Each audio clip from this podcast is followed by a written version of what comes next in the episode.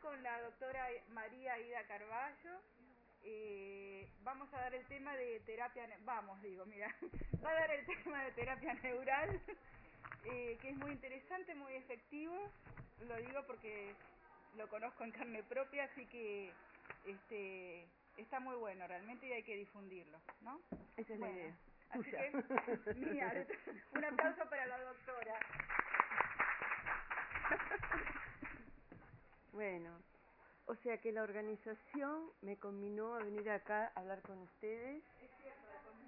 Sí, y, y yo llamé a la gente conocida o que había pasado porque sabía que le había puesto un nombre bien espanta todo, ¿no? Porque terapia neural y odontología neurofocal eh, me dijeron que además tenía yo corro. Bueno, que tenía que hablar acá. Este no es nada nada que ver con lo que convoca acá la gente, ¿no? Terapias de tipo vibracional y resulta que estamos con esto, con una terapia cuyo campo de acción es el sistema nervioso y que utiliza anestésicos locales. Entonces, utiliza hasta agentes químicos de síntesis, o sea que tremendo por donde se mire. Y, eh, esa fue la primera impresión que yo tuve hace muchos años cuando comencé con esto. Dije, esto no es para mí, eh, no me gusta ni pinchar, no me gusta ni pinchar, ni me gusta usar síntesis o cosas de síntesis. No obstante, pasando el tiempo, la terapia neural es la expresión de cómo hemos cambiado todos como humanidad, como personas, abriendo la cabecita de un consciente al otro, y es un paseo maravilloso. Yo, la verdad, es que después agradecí porque me obligaron a hacer la síntesis del viaje que hizo la terapia neural y miren ustedes que tiene un respaldo científico tan imponente que yo me dije, para expresar esto en términos que no sean aburridos, tengo que tratar de transmitir la magia que hay a través de esto. Entonces, por acá tengo un video que dice toda la evidencia científica que tiene la, terapia neural. A ver.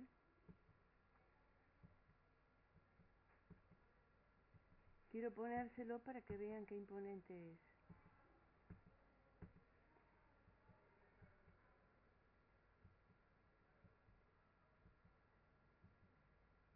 Bueno, ah, no, no, vas a tener que cambiar sobre la marcha la idea. Acá, bases científicas que explican la terapia neural.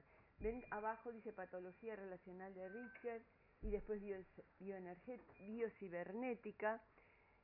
Así fue que la aprendí yo por allá por el 2000. Todo lo demás vino después. En el 2009 hice un curso como de reactualización y me encontré que el encare era todo eso, la física cuántica, teoría del caos, teoría de sistemas complejos, matemática fractal y termodinámica. Me paralicé frente a la terapia neural porque eh, era la incertidumbre total de lo que le iba a pasar a la persona. Bueno, hoy, este, ya hace un tiempo la vuelvo a retomar porque es un salto, un salto que estamos dando todos en la vida, en lo doméstico, en lo laboral y en lo vivencial. Bueno, ¿cómo hago para no aburrirlos demasiado? Le voy a pedir a alguien que sepa mover, vení, subí, a ver si sabes mover esto.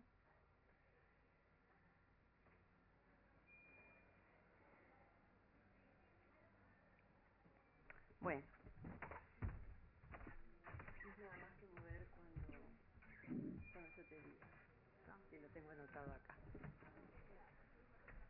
Bueno, más o menos todos conocen lo que es la terapia neural, ¿no? Todos los que están acá la han recibido, o casi todos, o han oído. Levante la mano quien sabe algo de terapia neural. El título. Bueno.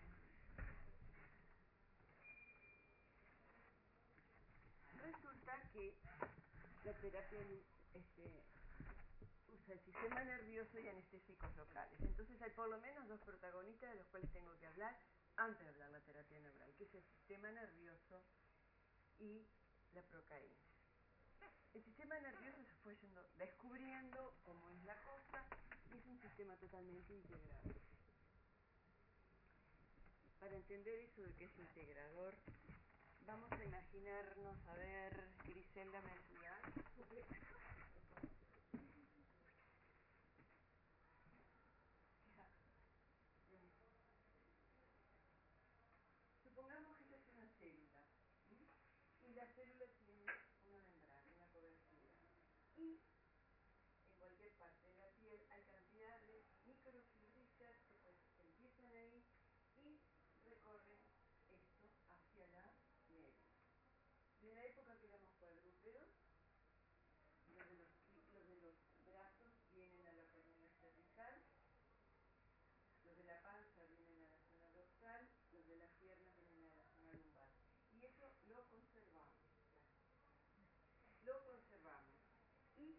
estamos divididos como el, el tiempo de la lombriz, esos anillos, anillos que sirven y, y es lo que utiliza la terapia neural.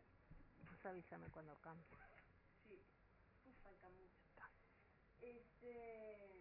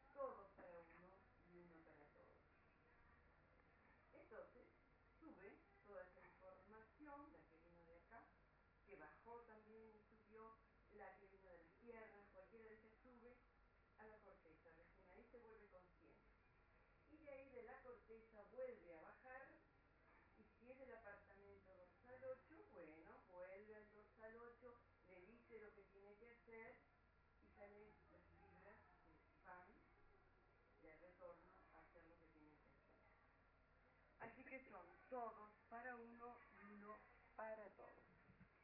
Ese es el sistema que usa la procaína, por eso se llama terapia neural. Nosotros ponemos una papulita de este anestésico y va a ser ese increíble recorrido. Va a entrar por las fibrillas neurovegetativas y va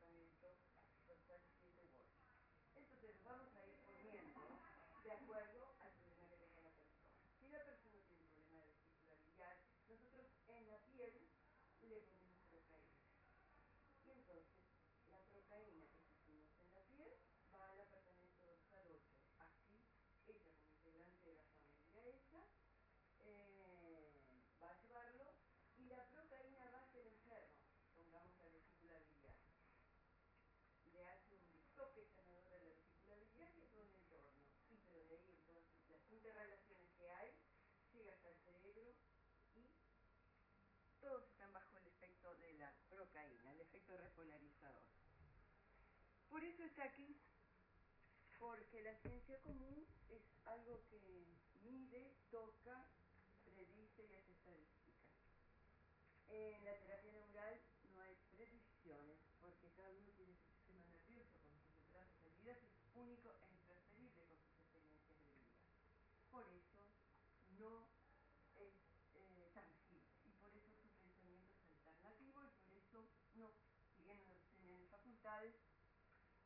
pensamiento sigue siendo alternativo. Bueno, la puerta de acceso ya la dije y ahora la historia de la procaína que es lo más interesante. La procaína fue creada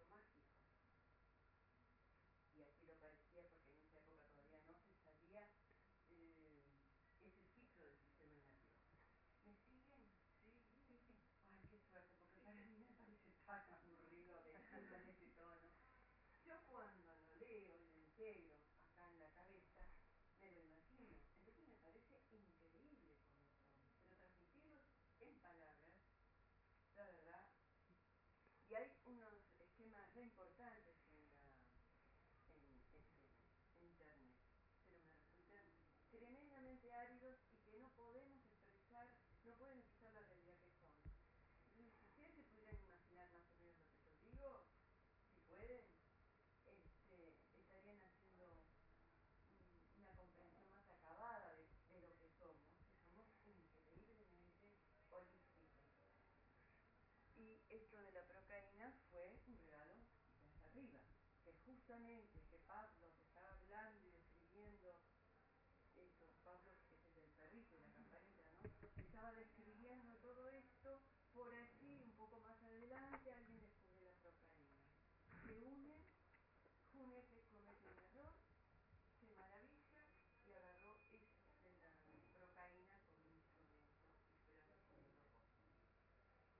Pietro e Nicola della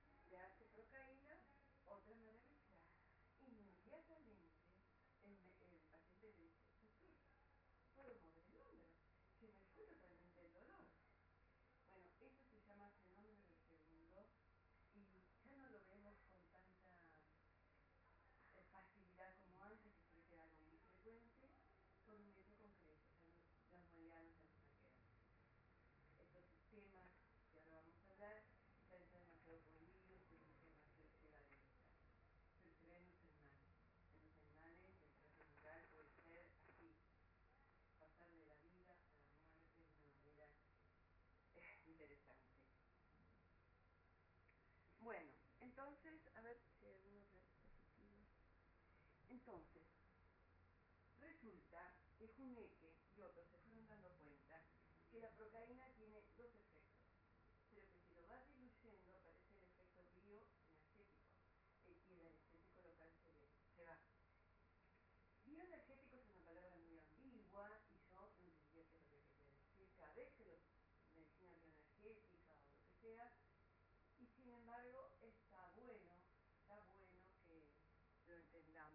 todo de lo que es bioenergética se basa en esto.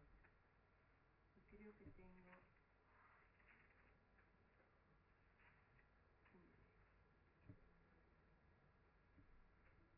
Hay unos dibujitos por ahí. ¿Cambiamos? Sí, a ver si los encontrás, porque yo los tenía numerados, pero son unos redondelitos que vienen a ser una célula. Ajá. Bueno. ¿Estos?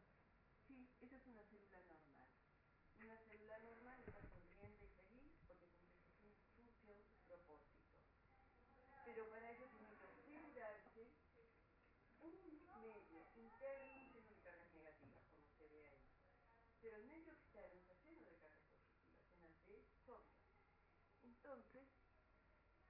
Imposible que esto se mantuviera cargas negativas y cargas positivas y no se llevara a una neutralidad si no fuera porque la membrana está continuamente trabajando para mantener esa condición de desequilibrio con algo que está ahí en la membrana que se llama bomba de sodio y potasio, que día y noche está sacando el potasio para afuera y, este, y permitiendo un poquito de entrada de potasio. Está sacando el sodio y deja entrar a gracias. Gracias.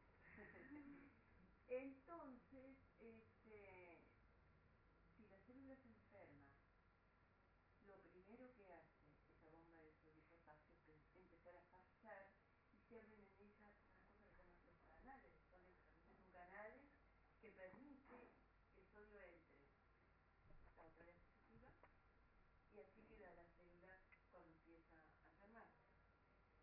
Se despolariza, se le llama, o sea que va perdiendo su carga negativa. Cuando eso le pasa a la célula, siguiente diapositiva, los estímulos que antes pasaban y no le perturbaban, la perturban. Aquello de que como es arriba es abajo, adentro y afuera, es lo mismo que nos pasa a nosotros. Cuando estamos medio debilitados, de lo que sea, lo que antes no nos perjudicaba, podía sencillamente seguir de largo, nos perjudica y la célula no tiene reposo. Recibe una señal confusa, da una respuesta confusa. Y al rato otra y otra y otra. Y está bombardeada por señales confusas que le alteran. Primero altera la función y después la. La otra. Entonces, esto es lo que hace la procaína. Esto es el efecto bioenergético. Actúa sobre la... Eso que está ahí arriba es un cristal de procaína. Actúa sobre la bomba de sodio y potasio, la paraliza, no deja entrar absolutamente ninguna carga positiva más y le inyecta una supercarga de, de, de negativa. Ahí abajo los estímulos no le llegan. La otra. Y rodea a la célula de ese halo que está ahí, que no deja de entrar el sodio ni los estímulos. La deja planchar la célula. O sea, la célula entra en reposo. Es como en la segunda etapa, ¿no? Esto de entra en vagotonía cuando una persona está en gripe y todo eso, le pasa a la célula también. Para sanar tiene que reposar. Y eso se lo hace la procaína. Una preguntita, ¿ahí qué pasa con el potasio en esta fase? El potasio queda ahí en la cantidad necesaria. Ah, Acá lo importante es que el sodio no entra. Y tampoco importa porque la llena de cargas negativas, la deja paralizada, así, sin funciones y la obliga a reposar. Esto no dura mucho. A las horas o a los minutos, según los autores, eso, ese efecto desaparece. Pero la célula tuvo la oportunidad de recuperar las cargas negativas que necesitaba, a veces con una sola vez. Y a veces eso puede curar la enfermedad como le pasó al señor de la cicatriz y al del hombro. ¿m? Se ese foco y desapareció enfermedad. Eso fue lo que pasó. Bueno, así que les presenté el sistema nervioso, les presenté la procaína, este, y ahora algo que fue apareciendo después como muy importante, que es el espacio intercelular. Nosotros venimos de una larga historia que lo que importaba la célula,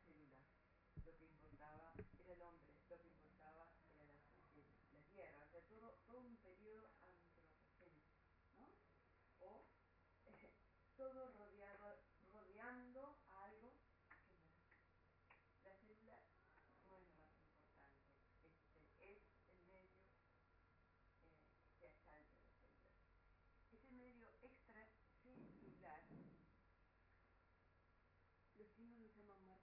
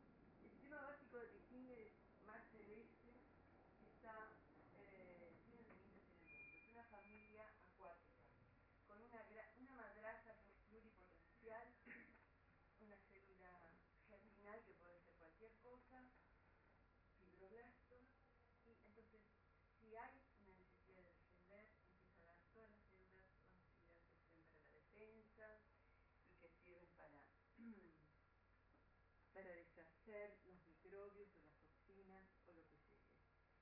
Tiene también eh, la posibilidad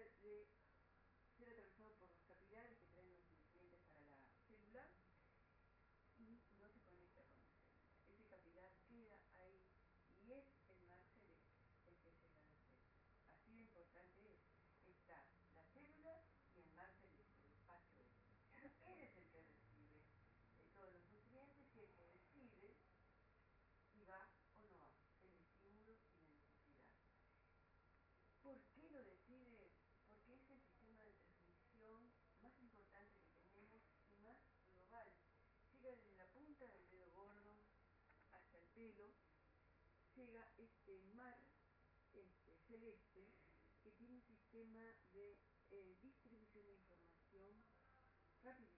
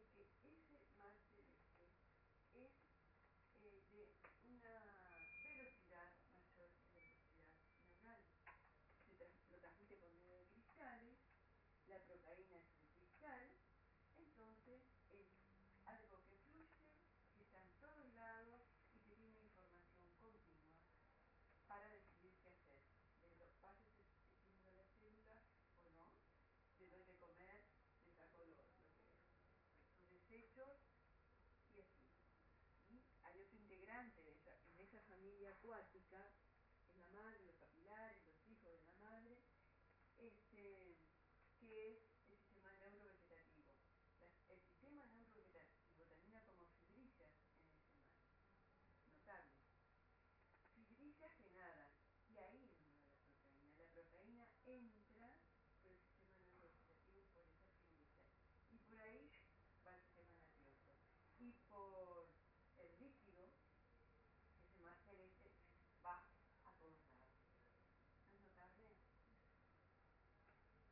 hay mucho más para saber de este sistema.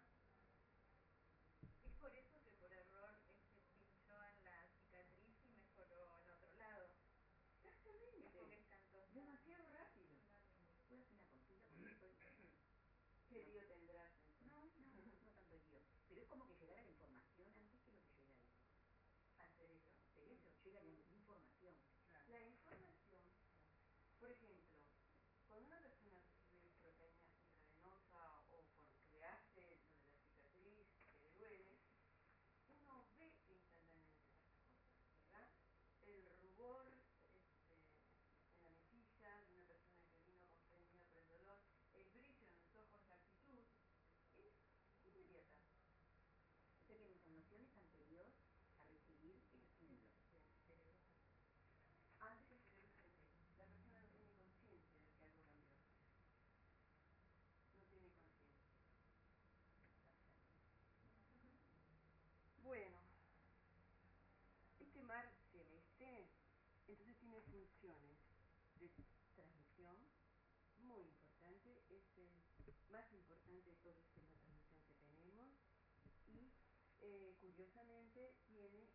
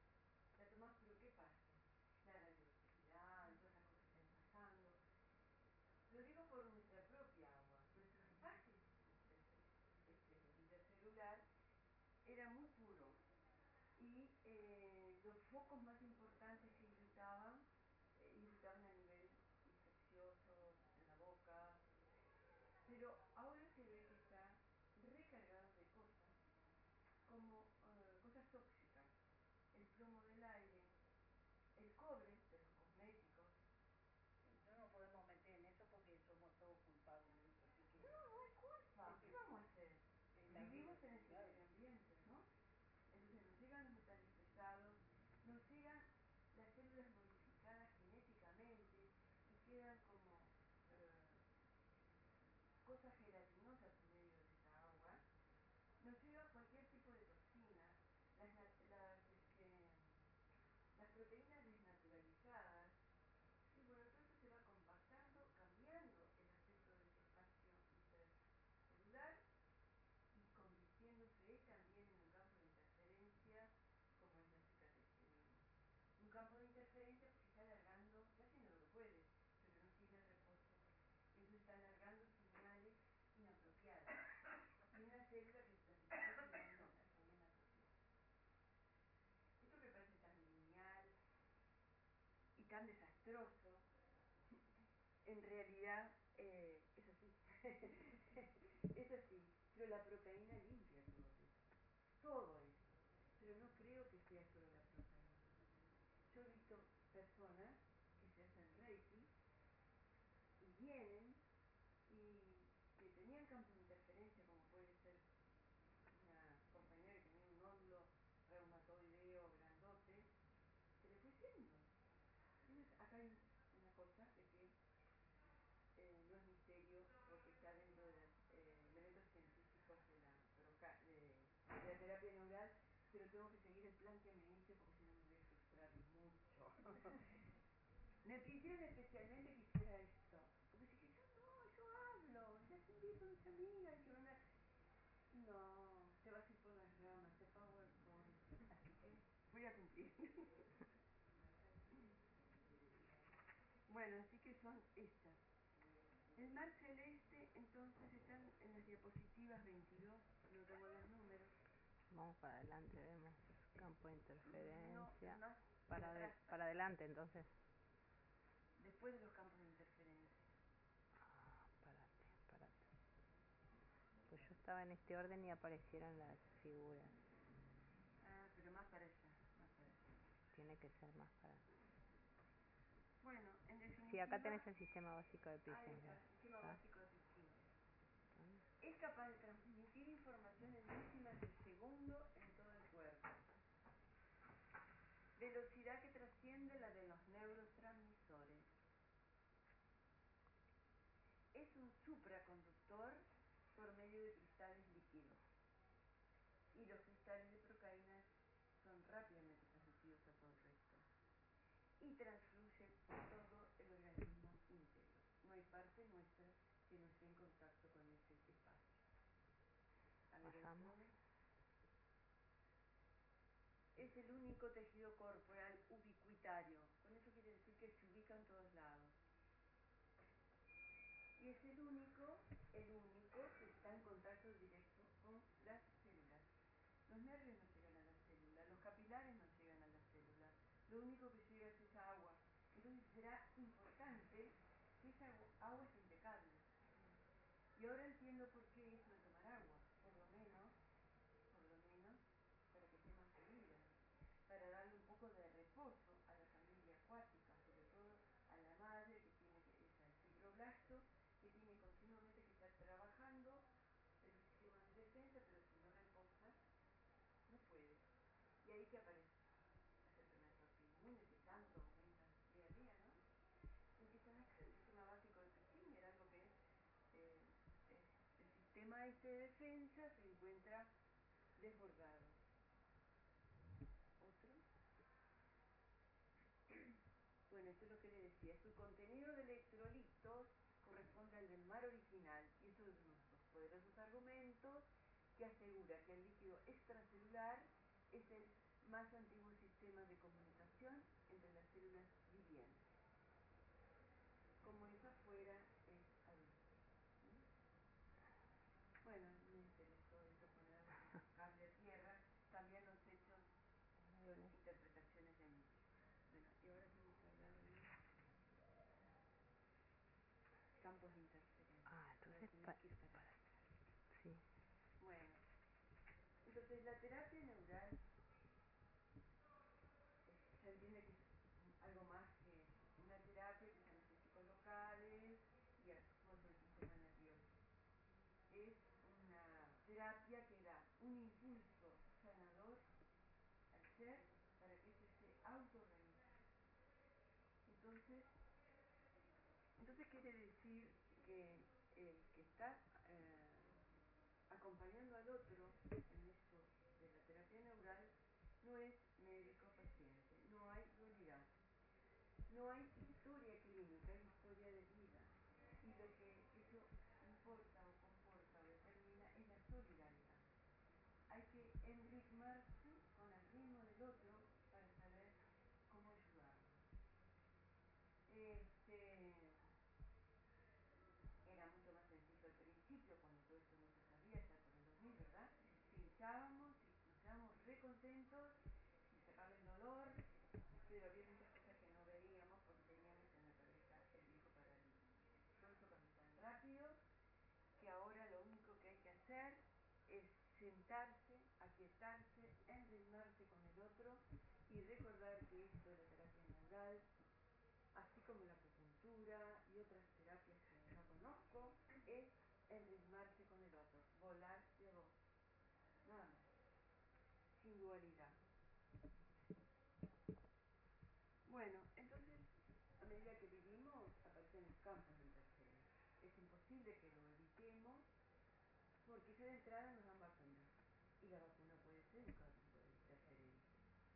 Después nos golpeamos después nos operan, después nos sale una carie, de, y cada una de ellas tiene la posibilidad de mandar emisiones electromagnéticas negativas. ¿Se acuerdan de la célula? Bueno, la célula empieza a recibir mensajes electromagnéticos o ruidos que no son los que ella tendría que recibir. Eso es un campo de interferencia. Eh, les pongo el caso de un caso clásico de una niña que a los 6 años andando en bicicleta en bajada tiene un accidente y sus dientes se incrustan, sus dientes anteriores se incrustan en la encía. Cirugía, ortodoncia y queda bien. Pasan los años, a los 17 años se enamora perdidamente, queda embarazada y su novio desaparece. O sea que todo un combo electromagnético, emocional, muy fuerte. Se hace un aborto y aparentemente con divorcio. Pero hay un campo de interferencia y la expresión de ese campo de interferencia, de esa forma nueva de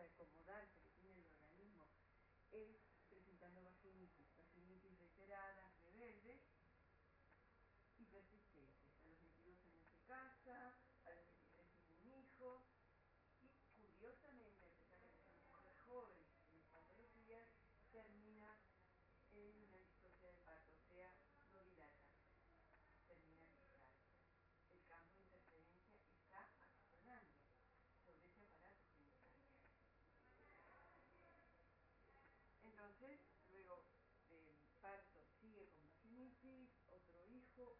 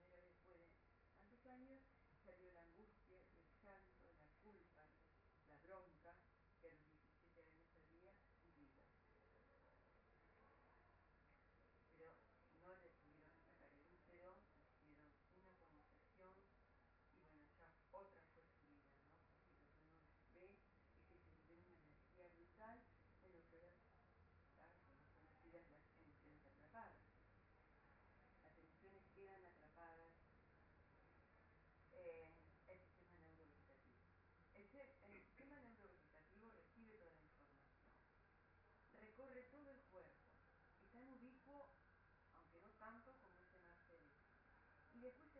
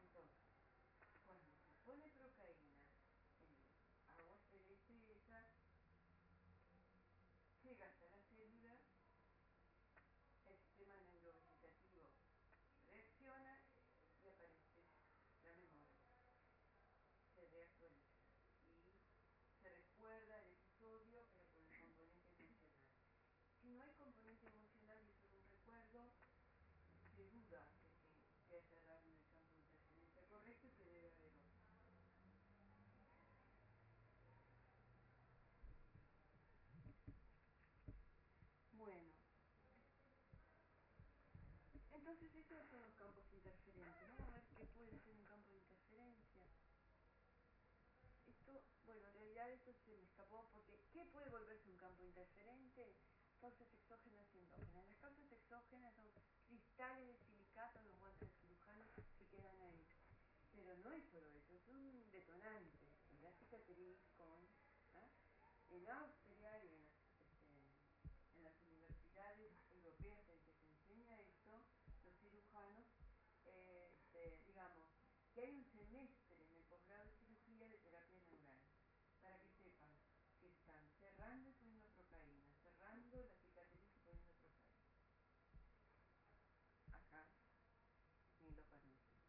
Elementos empleados en la endodoncia también.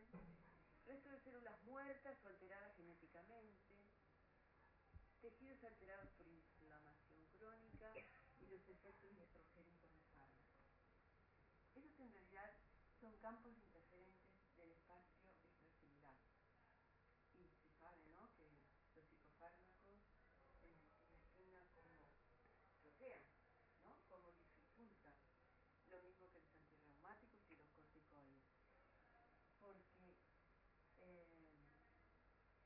modifican la consistencia y las características de ese espacio extracelular.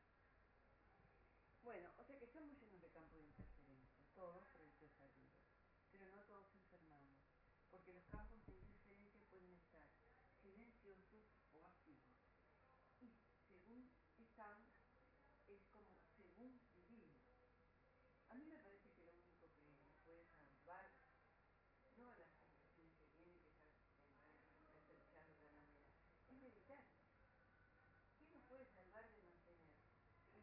tono neurovegetativo, o sea, neurovegetativo callado.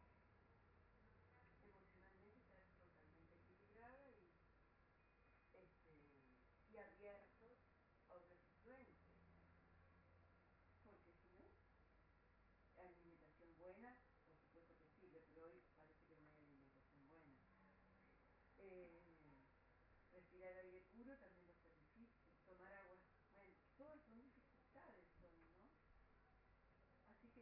Creo que no es derrotista todo esto, porque después van a ver las cosas que descubrieron los investigadores y cómo los sistemas biológicos no son solo este mar este, congelado de, de porquerías este, y lleno de cicatrices, que se pueden despertar en cualquier momento y enfermarnos de lo que sea.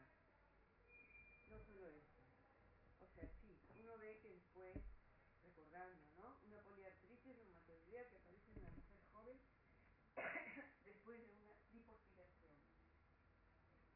Ese fue el último golpe de una mujer que tenía gran sobrecarga, ¿no? La cirugía fue un campo de interferencia que unida a la sobrecarga de otra índole que ella tuviera, llevó a una enfermedad autoinmune. Ah, Esta vuelta, a ver qué... Eh, campo de interferencia. Cuando el sistema está sobrecargado de ruidos, el sistema nervioso se irrita y como todo, un todo tiene que buscar como sistema abierto una válvula por la cual difundir esa entropía para mantener el equilibrio del todo. Parece re complicado. Pero miren, una de las cosas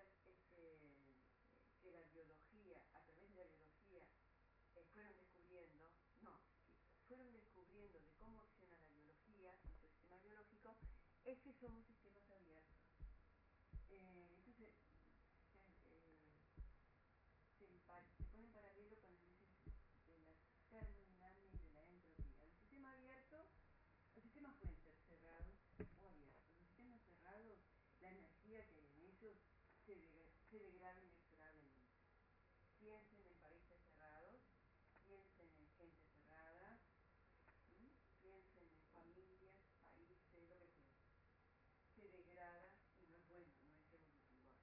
Sistemas abiertos, en cambio, están abiertos a las influencias de toda índole. Entonces, tienen un desgaste de- energético también, pero lo pueden largar para afuera, difundir esa entropía, la energía desgastada, y la pueden largar para afuera como una diarrea, una gripe, este, todo lo que una fiebre. ¿sí? Así que esas crisis curativas es porque la persona encontró una forma de autoorganizarse distinta y está largando la entropía, la energía negativa degradada que había dentro de ella. Bueno, es esto, ¿no? Eh, en un sistema abierto, que son sistemas vivos, la entropía puede disipar al exterior para mantener en orden su estructura. Y esto vamos a cambia el concepto de enfermedad. Se enferma uno, pero para mantenerse en otro estado de autoorganización. Campo de interferencia es cualquier parte del cuerpo, puede volverse así, y cualquier enfermedad crónica puede volverse campo. Curiosamente, el 70% de los campos de interferencia están en la boca, por varias causas.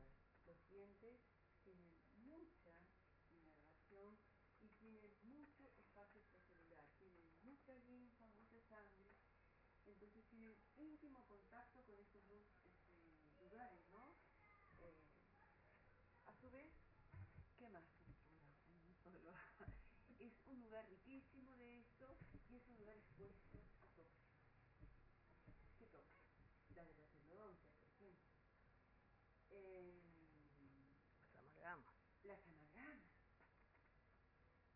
La piezoelectricidad, que es la electricidad que los cristales, los cristales bajo presión transforman en la situación mecánica en electricidad. Entonces son electricidad y arriba el cerebro. Los puentes metálicos. Esto es un campo de interferencia. Yo soy un campo de interferencia. Y esto es ruido. Y está bueno. Es, en la boca está la mayoría de las cosas. Y no infeccioso, no siempre como foco evidente con dolor, no. Entonces, este, ahí. Cualquier parte del diente, desde la pulpa, la dentina y la articulación Mandibular. temporomaxilar, mandibular. ¿m? Ese es un gran campo. Es un gran campo de interferencia ese y mudos. Han nombrado más nos puede hacer crack crack y no doler, ¿verdad? Sí. Y sin embargo, Sí, incluso antes de aparecer este síntomas de ruidos, crepitaciones o chasquidos, a veces ya está instalada una patología. Es silenciosa el comienzo.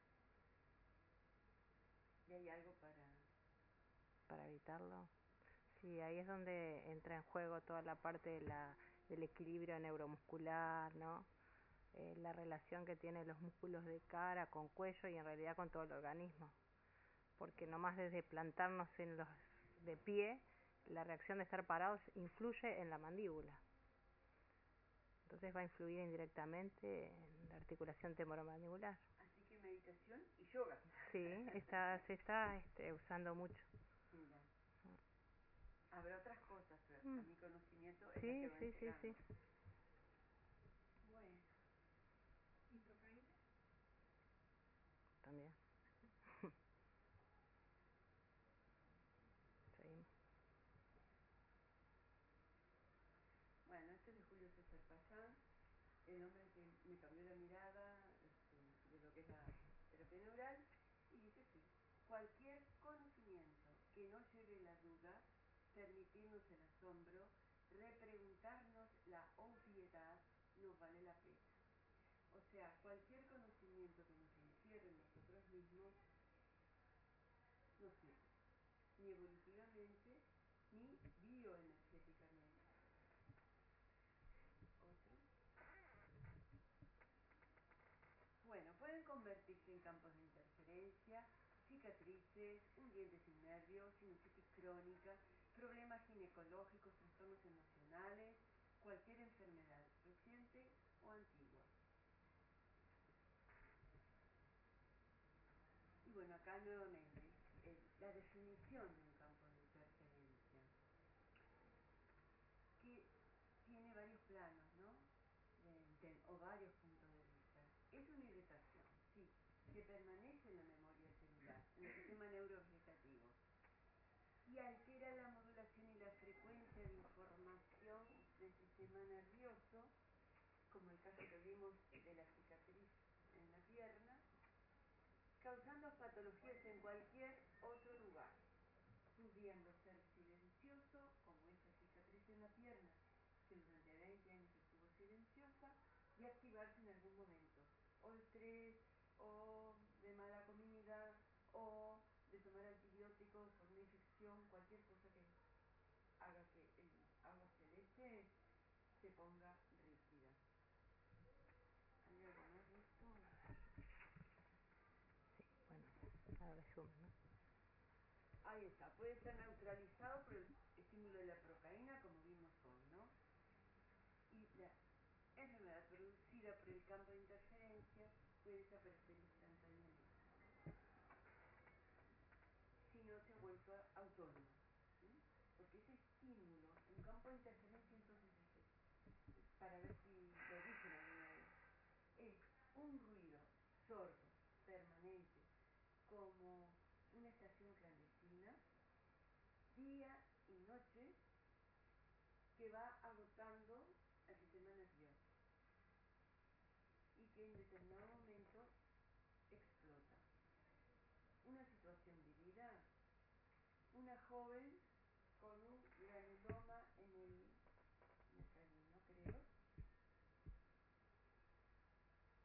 un granuloma en el canino que no duele, no, no hace mella, no hace nada, este, y está ahí y va determinando por relación de familia una contractura cervical. Esa contractura cervical al principio se le va con un masaje, con un antirreumático, con un baño caliente, con yoga o con lo que fuera. Pero pasados los años, eso se va poniendo duro, rígido, contraído y no se afloja. Va perjudicando otras cosas como las cervicales, la circulación en esa zona, aparece artrosis, otro foco interferente probable. La artrosis se puede volver el foco interferente. Y ahí también está la tiroides. La tiroides también puede recibir ese estímulo sordo, mantenido y persistente y la tiroides empezar a recibir eh, estímulos que no son para ella y terminar enferma con los canales de sodio abiertos y perdiendo primero la función y después la forma. Bueno, el granuloma sigue silencioso, pero con una tomografía, con una ortopantomografía que muestra todos los dientes, se vio. Y al sacarle ese granuloma, empezaron a ir desapareciendo la contractura, ¿m? la artrosis no, y la tiroides había que pasar el pie, ¿no? Y será importante tener acallados los campos interferentes, todos ellos, o por lo menos los que están ahí haciendo ruido. ¿Está? Bueno, eso Bueno, ya ya lo está. Sí. Yo no sé realmente cuánto tiempo tenemos. Son las 4 menos 10, no. Ah, sí. Eh, es rápido. Bueno, por último, la terapia neural. Vamos a hablar de la terapia neural. ¿Dónde lo tenés a eso? ¿No estará por ahí? Esto lo, más para adelante, Más para atrás, más para para atrás. atrás, No sé si al final. Después de esto. No, para el otro lado me parece. Acá. Entonces, la terapia neural ya no es el campo de, de acción del sistema nervioso a través de la procaína. Es un impulso, la procaína da un impulso al organismo y el sistema nervioso es conducido a una nueva regulación donde el mismo organismo reencuentra su propio equilibrio. O sea, que la terapia neural con la procaína lo que hace es impulsar una nueva autoorganización, una autosanación. Por eso el que hace neural observa lento, va por el camino a ver qué pasa. ¿m? Porque no sabe cómo se va a autoorganizar esa persona. No hay pronósticos, no hay diagnósticos. Van a ver que la enfermedad no importa cómo se llama, porque en definitiva está producida por un ruido mantenido determina una salida de entropía y entonces puede llamar lupus, este, glomerulonefritis, lo que sea. Bueno, por último, ¿qué es estar enfermo? El cambio de lo que es la enfermedad es distinto, ¿no? En esa situación de universalización que tenemos, nadie va a estar enfermo del corazón o de los riñones. Está todo enfermo, porque en esta ecualdea todos, si alguien se enferma, los demás se adaptan. Y adaptarse significa, bueno, cambiar de pauta. En- La enfermedad es una respuesta del organismo al estímulo o ruido o irritación guiada este, por el sistema nervioso. La respuesta.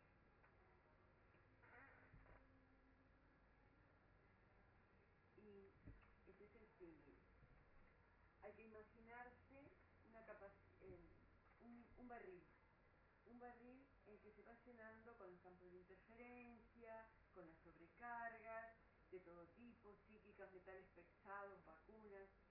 Entonces,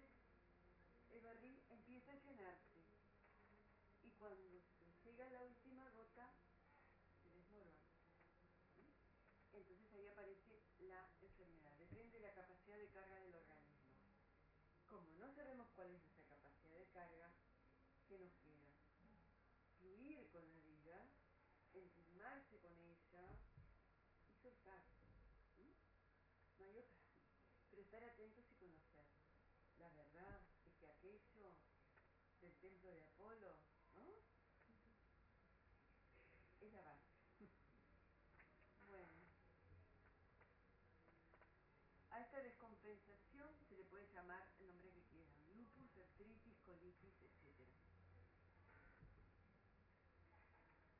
O sea que cuando aparece la enfermedad, el organismo perdió su capacidad de autoeco-organizarse cuando está sobresaturado. está bueno recordar esto. El sistema nervioso vegetativo es el portador de la conciencia la bien la totalidad también es el mar celeste, esta es la conciencia, porque el sistema neurovegetativo forma parte del sistema nervioso. Y la memoria del hombre es frágil, pero el sistema neurovegetativo nada olvida. Sería como el inconsciente. El inconsciente, el que sabe todo. Bueno, hay algo más, no sé si está ahí. Esto también es re importante, porque ese barril lleno de todas las cosas no es un barril cualquiera, y es la capacidad eh, del sistema biológico de ser impredecible, de tener posibilidades eh, no previstas y que tienen que ver con la física cuántica, que tienen que ver con la propiedad del caos, con sistemas complejos, los sistemas complejos y con algo más de todos esos eh, enfoques nuevos que se están haciendo y que hacen que no haya un pronóstico como podría ser la medicina convencional eh, catastrófico, ni bueno ni malo, porque la capacidad de autoorganizarse con sus conexiones este, con el exterior, nunca sabemos en qué va a terminar. Bueno, y ahora, no sé si quieren hacer alguna pregunta. Entonces les voy a mostrar, si podemos, lo que es una sesión de terapia neural. Es un video, es un video de una clase que hace 15 años la dio un profesor en Río de Janeiro a los médicos. Entonces está bueno traerla porque van a ver que la respuesta de, de miedo y de alarma y de sorpresa la tienen los médicos también. ¿sí? ¿Dónde está El eso? asunto es dónde está.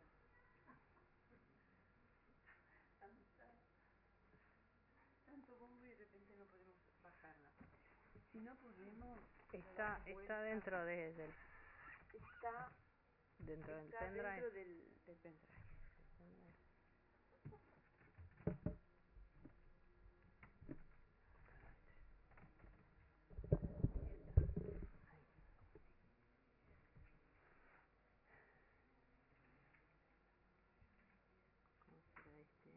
A ver, a mí me explicaron. Y yo lo, y yo lo noté. Para salir es acá. Después, ¿Y para video VLC. Tenés que ir a video VLC. ¿Qué no salió? Ay, después tenés que ir a la copita, ¿será? No. No, eso habría que cerrarlo.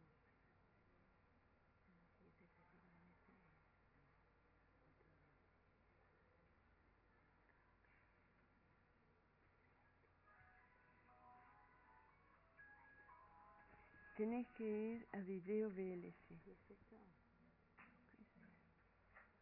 VLC, sí. Bueno, no va a salir ahí. El asunto es que no sale. No se sabe. Ni nadie lo sabe. Tenemos que dar porque eh, no tenemos que andarnos preocupando de cambios de la parte de esterilización. La jeringa se esteriliza por la mañana y, y se usa durante todo el día, porque en ningún momento la jeringa hace contacto con nada. Simplemente vamos a tener que una aguja clásica de odontología, que es una aguja mm, desechable, nueva, que vamos a usar cada vez, y tenemos la procaína en nuestras carpulitas. Entonces, lo que necesitamos es simplemente la jeringa, la aguja y las cárpulas de procaína. Y con estos elementos, entonces nosotros vamos a poder trabajar sin ningún problema. Tiene también una ventaja. El paciente ve que nosotros abrimos en su presencia, abrimos la aguja y cambiamos la aguja. Siempre lo hacemos en la cara del paciente por dos razones. Primero, darle tranquilidad al paciente de que la aguja es, es nueva. Segundo, una protección para nosotros. Porque si ustedes tienen este protocolo de abrir la aguja delante del paciente como parte de la acción, jamás un paciente puede decir que la hepatitis o lo que tenga es culpa de ustedes porque dentro del protocolo de trabajo se especifica cargar la aguja al frente del paciente.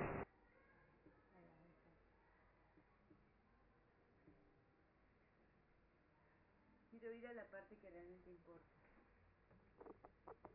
Y resiste el susto. Yo no estoy haciendo propaganda en la terapia neural, más bien estoy mostrando lo maravilloso que somos nosotros. Y este pero a veces, a ver, paramos, paramos, paramos.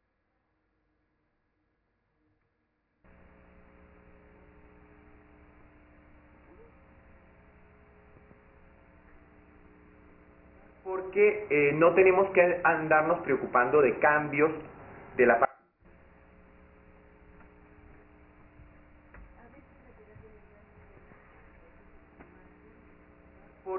eh, no tenemos que andarnos preocupando de cambios de la parte de esterilización. La jeringa se esteriliza por la mañana y, y Eh, los campos interferentes cortan también canales vecinos, ¿no? Que también son canales electromagnéticos, pero estos se vuelven a recuperar. Pero las cicatrices que son anfractuosas, de traumatismos graves, que han tenido infección, esas generalmente son campos interferentes. ¿Y alguno de acá hace pares de magnéticos? En nuestras carpulitas. Entonces, lo que necesitamos es simplemente Porque los campos, eh, los pares biomagnéticos detectan campos de interferencia por microbios de distinta índole en el interior de nuestras células. Y a las cicatrices le- les encantan los microbios, a los microbios les encantan las cicatrices, no para dar infección, sino para vivir ahí, ¿eh? instalarse. Entonces uno puede hacer procaína y estar barriendo todos esos microbios sin chequear después para dónde fueron. ¿Mm? Sin embargo, cuando hay una enfermedad importante, de cualquiera de las autoinmunes, sí,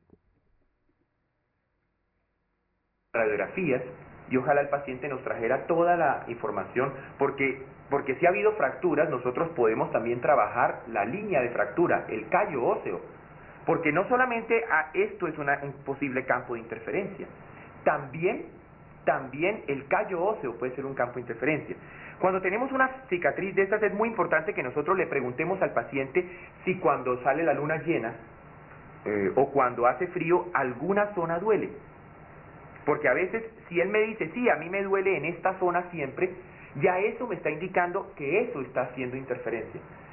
Dolores espontáneos en la cicatriz. O la otra cosa que hay que tratar de hacer, flojando un poco, es tratar de coger la cicatriz y ver si está muy pegada, ¿no es cierto? Sitios donde, la donde uno encuentre que la cicatriz está adherida o que es molesta y que yo no la puedo despegar, es, muy, es allí debo trabajar.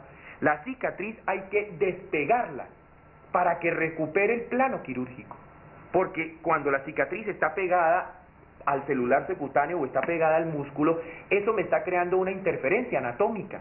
Entonces yo necesito con la aguja y con la procaína despegarla, despegarla. Primero quiero mostrarles, aquí lo vamos a hacer en el abdomen, qué es una pápula, para que ustedes vean, la, la pápula es fundamentalmente un pequeño abón, entonces ha- hacemos esto y levantamos aquí, miren, esto es una pápula, observaron perfecto, ¿no es cierto? O sea, es como si le hubiera picado un mosco. Exactamente, un mosco es especialista, un zancudo es especialista en terapia neural porque hacen las pápulas perfectas. Entonces, esto es una pápula. Dentro de un rato la vamos a mirar y ustedes van a observar que hay una reacción vascular. Esto se va a poner rojo porque hay vasodilatación, hay llegada de oxígeno y esto es lo que influye poderosamente en el cambio de polarización. Entonces, más o menos similar a una pápula es el trabajo que vamos a hacer sobre la cicatriz. La infiltración tiene que ser supremamente superficial. Ustedes les va a llamar la atención. Yo no he usado todavía el alcohol ni he usado eso. En piel no necesitan hacerlo, porque el potencial que induce la procaína impide que cualquier bacteria pueda hacer daño.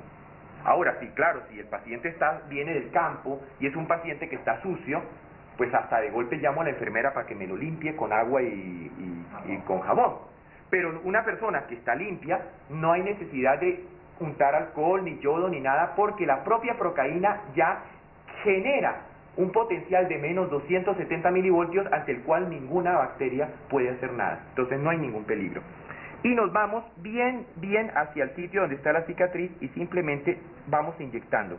Ustedes pueden observar una cosa que va a ser muy interesante de observar y es que a medida que ustedes inyectan la cicatriz, fundamentalmente la procaína va a actuar despegando clásicamente la cicatriz. Entonces ustedes entran a la cicatriz muy superficial y van inyectando, la van inyectando puntualmente.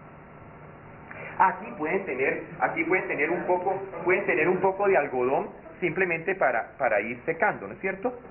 Lo que yo quiero más tarde es que ustedes vean el aspecto que toma la cicatriz, que eso, eso va a ser lo interesante. Entonces vamos haciendo la aplicación. Ahora, como esta cicatriz es una cicatriz traumática, con gran respuesta inflamatoria, está muy adherida a los tejidos. Generalmente las cicatrices, por ejemplo, de operaciones abdominales, esas se despegan solitas, incluso ustedes van entrando y, la procaína se va yendo por la cicatriz y la va despegando como un, como si fuera un, una lombricita que va creciendo, ¿no? Es muy, muy interesante verlo. Lo importante es que siempre vamos entonces despegando y vamos trabajando sobre toda la zona de la cicatriz. En los sitios donde hay que está muy pegada podemos ayudarnos de esta manera para liberar un poco el tejido y que la infiltración sea más fácil. Siempre hay que ir despegando. Fíjense cómo se hace esto tan superficial que si ustedes han visto prácticamente no ha sangrado, ¿no? Lo que me quiere decir que estoy trabajando en el puro corion de la piel, que no estoy entrando profundo en el celular subcutáneo para nada. Pero si él, por ejemplo, me hubiera dicho que esta zona le duele, entonces allí sí penetro por el mismo sitio de la cicatriz, me introduzco y infiltro en el celular profundo, ¿no es cierto? O sea que, ¿qué, dónde, cuánto, cómo voy a aplicar depende muchísimo de los datos clínicos que el paciente me ha dado, de cómo fue la lesión, de cómo pasó, etcétera. Entonces, luego uno pues busca una posición que, que sea relativamente sencilla y va trabajando la cicatriz en toda su extensión, ¿no? Fíjense ahí cómo se despegó, por ejemplo, de perfecto, ¿no es cierto? Porque aquí está menos. Entonces miren que yo levanto un poquito la cicatriz y ella, la procaína, me va entrando y me va despegando perfectamente la cicatriz. Donde el tejido está sano, donde la piel está sana, la procaína no entra. La procaína solamente entra en donde está la cicatriz. Observen allí cómo la levanta. Entonces de esa manera uno va haciendo el despegue lentamente pues habla con el paciente, le explica para que la persona no tenga, a veces las personas pueden tener temor, ¿no? La gente tiene mucho miedo a la aguja, pero, pero más que al dolor es a la aguja, es al, miedo de que lo chusen porque siempre nos han dicho, si no te portas bien te hago poner una inyección. Entonces tenemos una cantidad de paradigmas mentales, de, de psicotoxinas de ese sentido, ¿no? De que le tenemos miedo a la, a la, a la inyección, claro. Son, son informaciones que nos están bloqueando la, actividad del cerebro. Entonces ahí vamos cogiendo toda la cicatriz, la vamos inyectando, la vamos despegando completamente.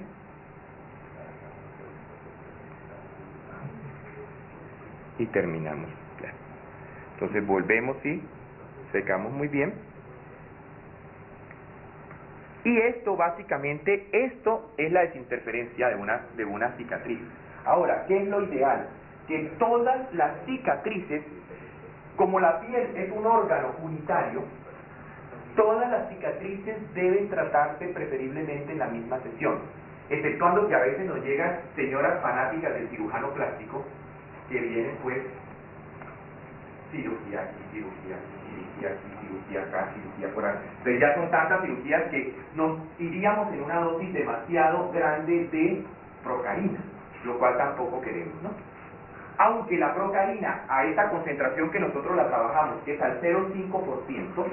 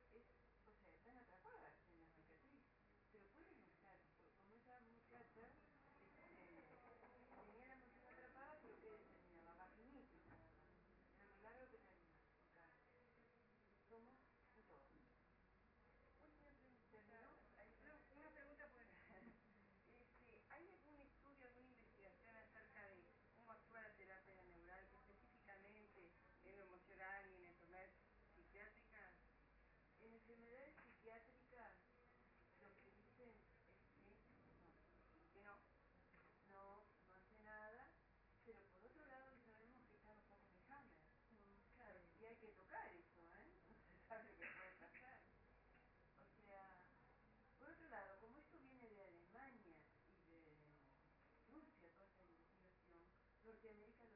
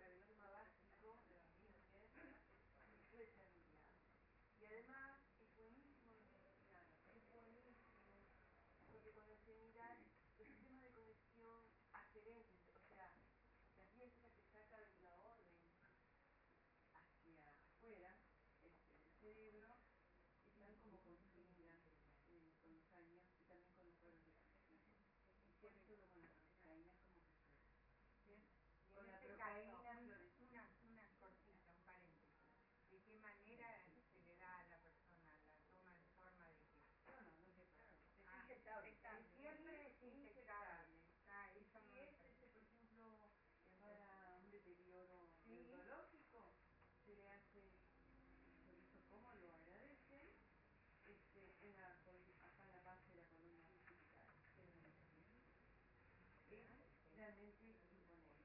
Imponente es lo que se puede conseguir. ¿Eh? Val Mar Celeste, ahí está, más rápido que por la vía neurológica. Y acá tenemos el espacio. Cajuí se llama para los chinos, para, para acá no sé. Ah, no, pues acá no, para adentro. La Ah, glia, ah, la ah. glia es el espacio intracelular, extracelular del cerebro y está cargada.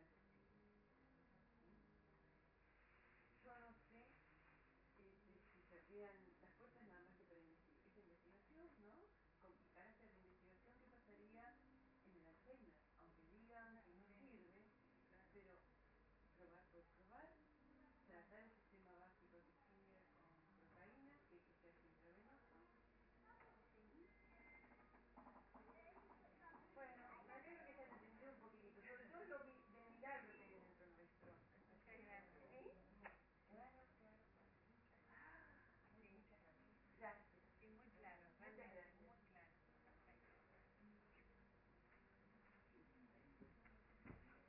Perfecto. Bien, me salió claro. Me- A mí me encantó. Yo este, lo único que, que hago yo es escuchar videos y cosas de una neuroemoción y todas esas cosas. Y, y todo lo que tiene que ver con la energía, con esas cosas me apasiona. Entonces, Sí. todo lo que está dentro de este campo más o menos lo entendí. Pero mi hija, que es odontóloga y, y que yo de alguna manera la introduje en todo lo que tiene que ver con la energía, está así como fascinada con todo eso. Y hoy no podía venir porque tenía pacientes. Se llama este, terapia neural y odontología neurofocal porque casi todo está en la boca, la, la gran mayoría de... Entonces, este, por eso me quiero llevar el teléfono porque así se puede contactar. Bueno, ¿cómo no? Todo lo que Eh, yo le decía a ella y me sonreía que cuando yo empecé con esto buscaba odontólogos por todos lados porque lo- los médicos... que son totalmente Nadie le daba, solamente a ella encontré, ahora sí se están abriendo. sí Y son re importantes. me encantó realmente Muchas gracias. Me alegro que hayan podido transmitir aunque sea un poquitito. Gracias, realmente. Yo estoy, estoy acá por casualidad, vine a cuidar los cuencos que son Ah, nuestros. Este, los campos de interferencia. eh, en problemas cardiovasculares. En todos, en todos, el problema cardiovascular de quién, ¿entendés? No hay estadísticas, no hay enfermedades acá. Hay una energía degradada que sale a través del corazón porque por su conflicto de repente ahí se desmaya. Ahí vamos a que dar un buenísimo. Sí, en serio, ¿eh? Yo me anoté tu teléfono. Bueno, bueno, con este inicio, por favor, voy a ponerle en cualquier momento la escuela de terapia. ¿no?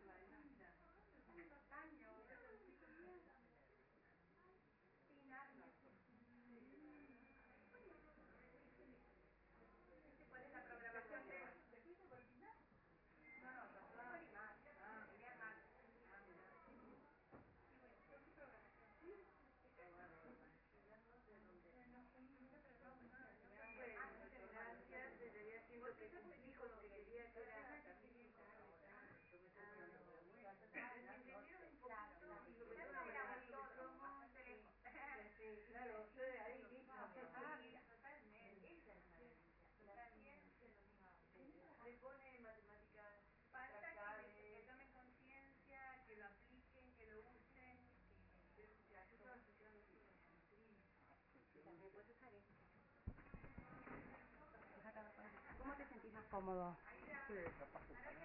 ¿Tienes PowerPoint? No. No, todo... A mí, a, yo, yo a mí me gusta sentarme cómoda. Sentate y probar el micrófono.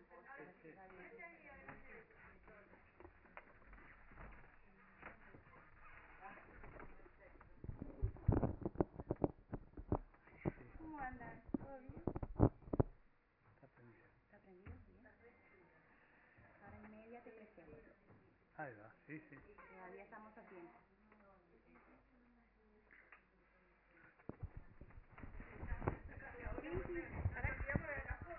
Ah, ¿y allá con Teresita?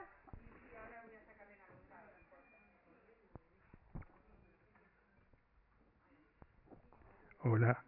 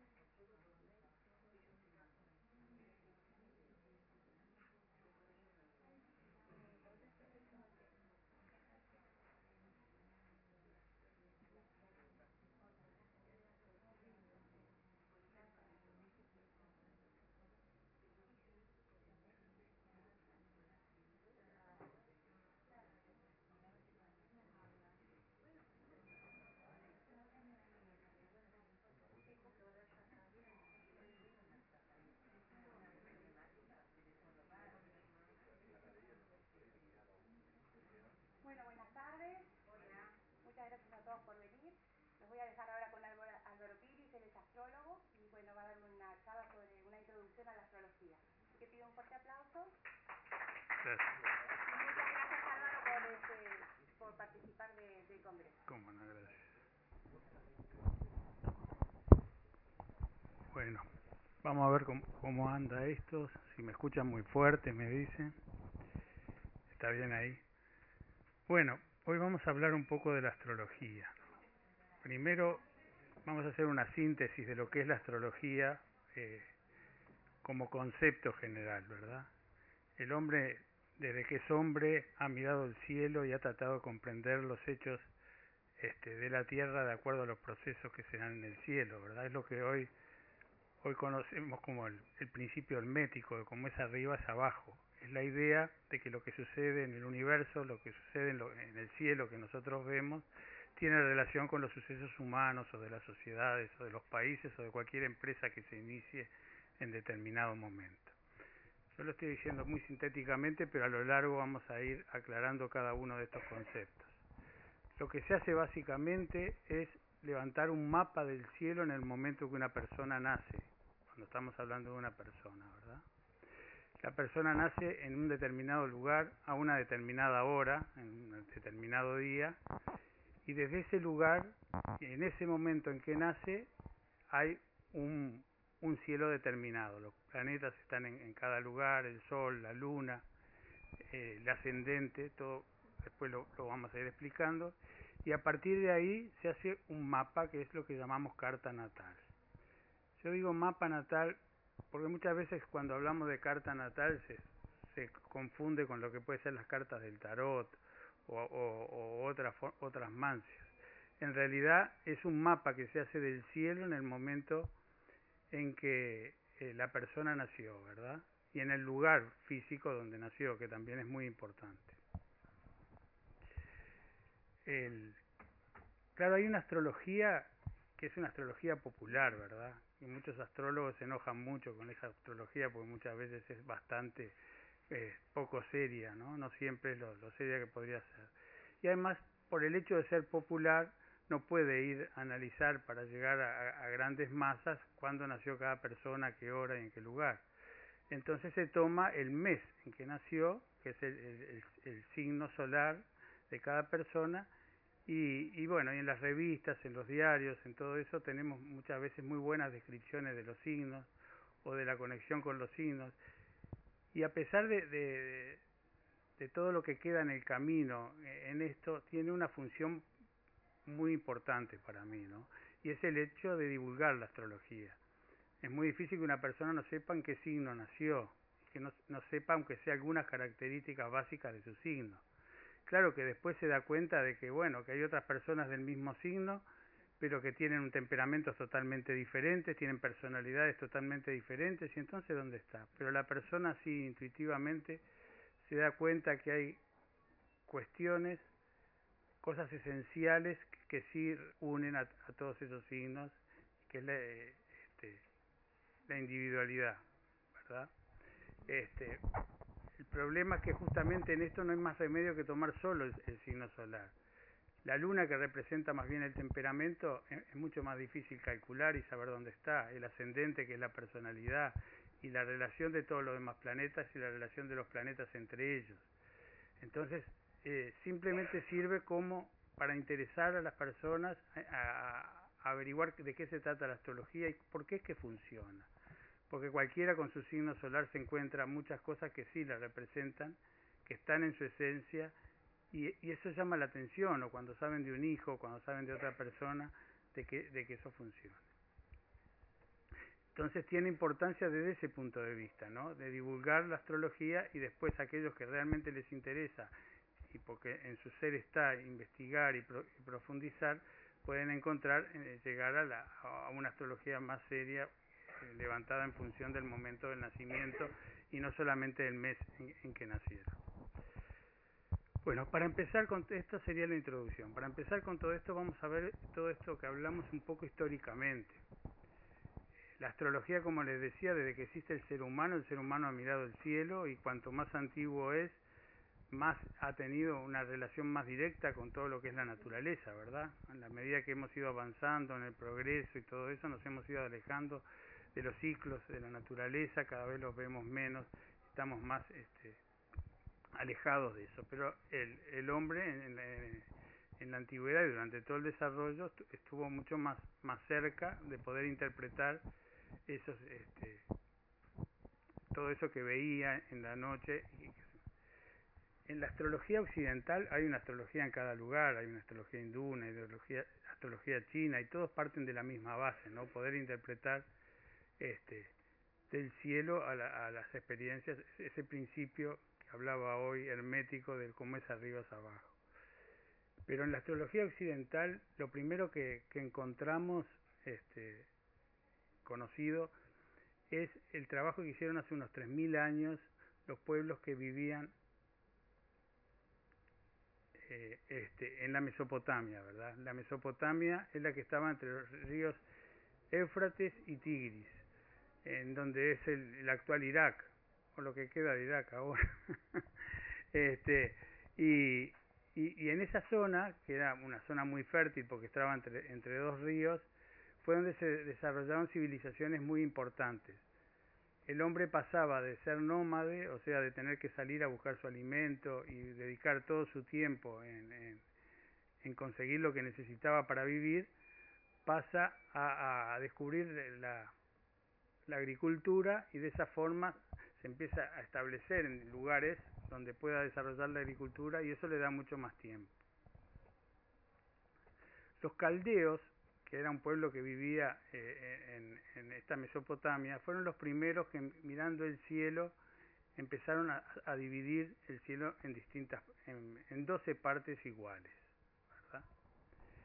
Ellos miraban, veían que en el cielo había un montón de estrellas que estaban siempre en el mismo lugar, pero había unas pocas que se movían, que los caldeos llamaron los mensajeros, y que iban pasando por las distintas constelaciones eh, durante a lo largo del año este, y, mantenían ese movimiento, además del Sol y la Luna, por supuesto. Estamos hablando de los cinco planetas eh, conocidos de la Tierra, esto sería la Tierra, que, es, que, que eran posible ver a simple vista, pues los tres eh, posteriores eh, se descubrieron ya con la, la, existencia del telescopio y, mecanismos ya más científicos. Pero hasta, hasta Saturno, o sea, Mercurio, Venus, eh, Marte, Saturno, Júpiter y Saturno, se pueden ver a simple vista en el cielo y eran esos mensajeros que ellos veían que pasaban. Yo les decía, dividieron el cielo en 12 partes iguales. Y luego, a través de la observación, este, y fundamentalmente de la, de la, intuición y del conocimiento, fueron, del conocimiento esotérico, ¿verdad? Fueron, fueron este, eh, relacionando esas 12 partes del cielo con las constelaciones que en ese momento pasaban por cada una de esas divisiones, ¿verdad? esas constelaciones vieron dibujos de animales, de cosas, y de alguna manera fueron dándole un sentido a cada espacio de esas 12 partes que son lo que hoy conocemos como los signos astrológicos. Este, el tema acá es muy importante, es, que no es lo mismo una constelación que un signo astrológico.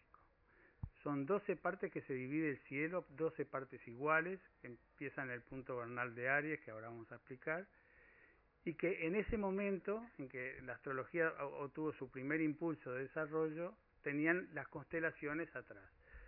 Obviamente el Sol también se está moviendo, se está moviendo a una gran velocidad, pero en tiempos humanos muy lentamente, este, a a un punto en el centro de, de la galaxia que, que, no conocemos. Pero ese movimiento, que es lo que las eras astrológicas, que, que las eras que, que, ustedes han oído hablar, ese movimiento hace que hoy, por ejemplo, la, las constelaciones no estén en el mismo lugar que estaban hace 3.000 años, sino que aunque haya tenido una, una, un movimiento pequeño, este, lo ha tenido. O sea, más o menos un, un signo serían 2.100 años, ¿verdad?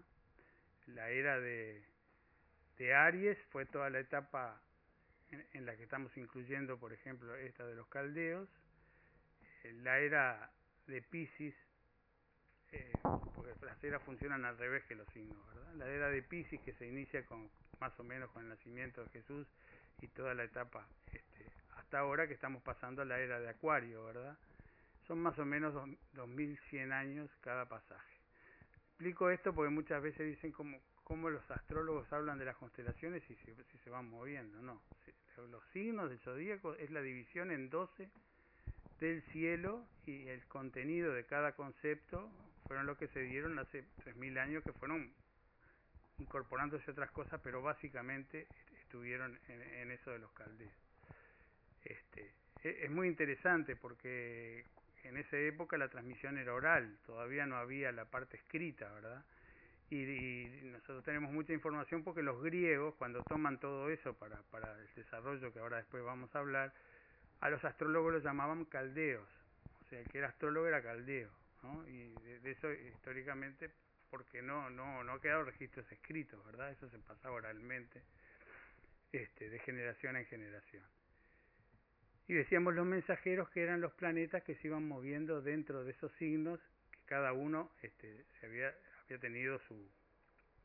Ellos sabían de alguna manera darlo, eh, dando el contenido y el sentido de cada signo, algo de lo que posiblemente muchos de ustedes o la mayoría sepa este, lo que significan los signos, ¿verdad?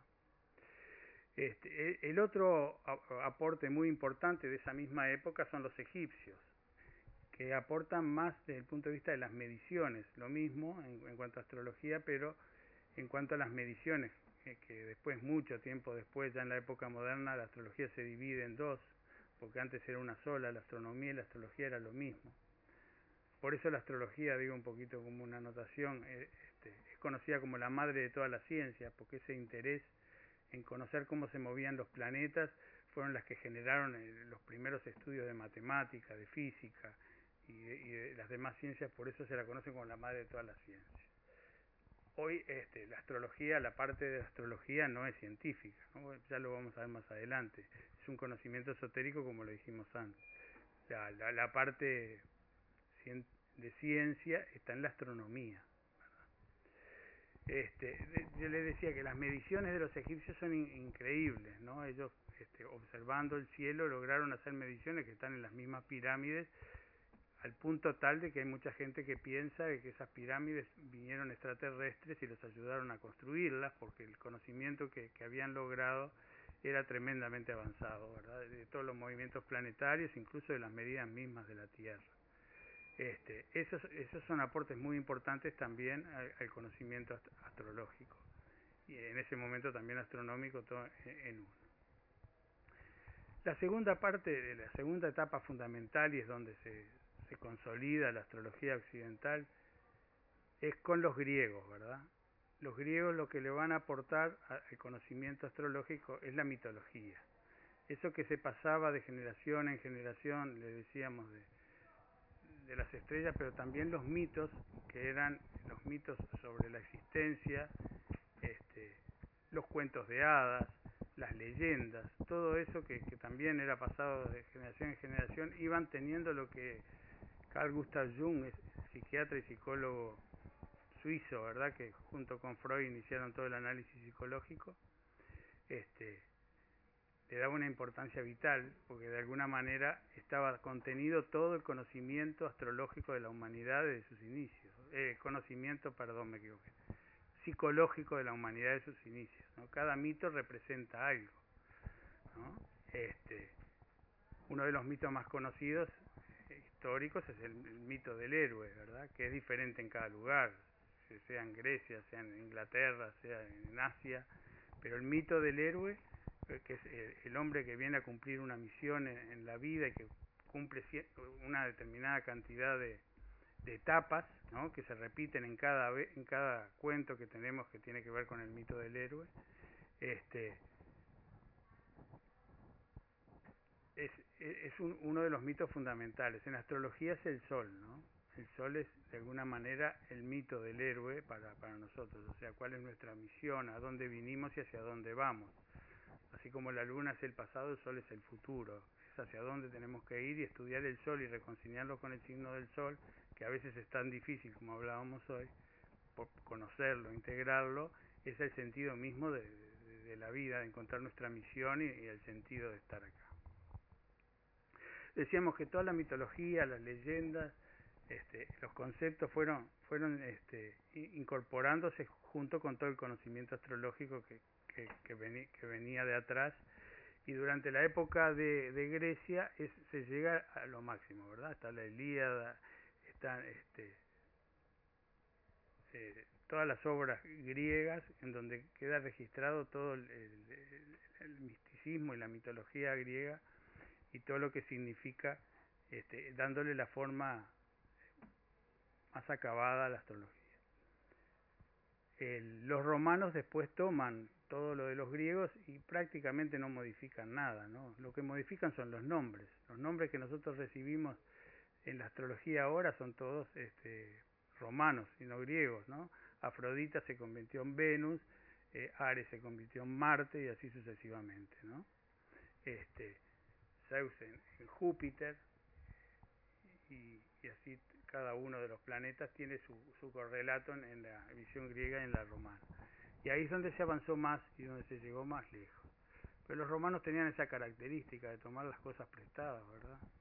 Y ya avanzado el, el imperio romano, este, toma la, la, la, la, religión católica y ya es el final del imperio y se inicia la Edad Media.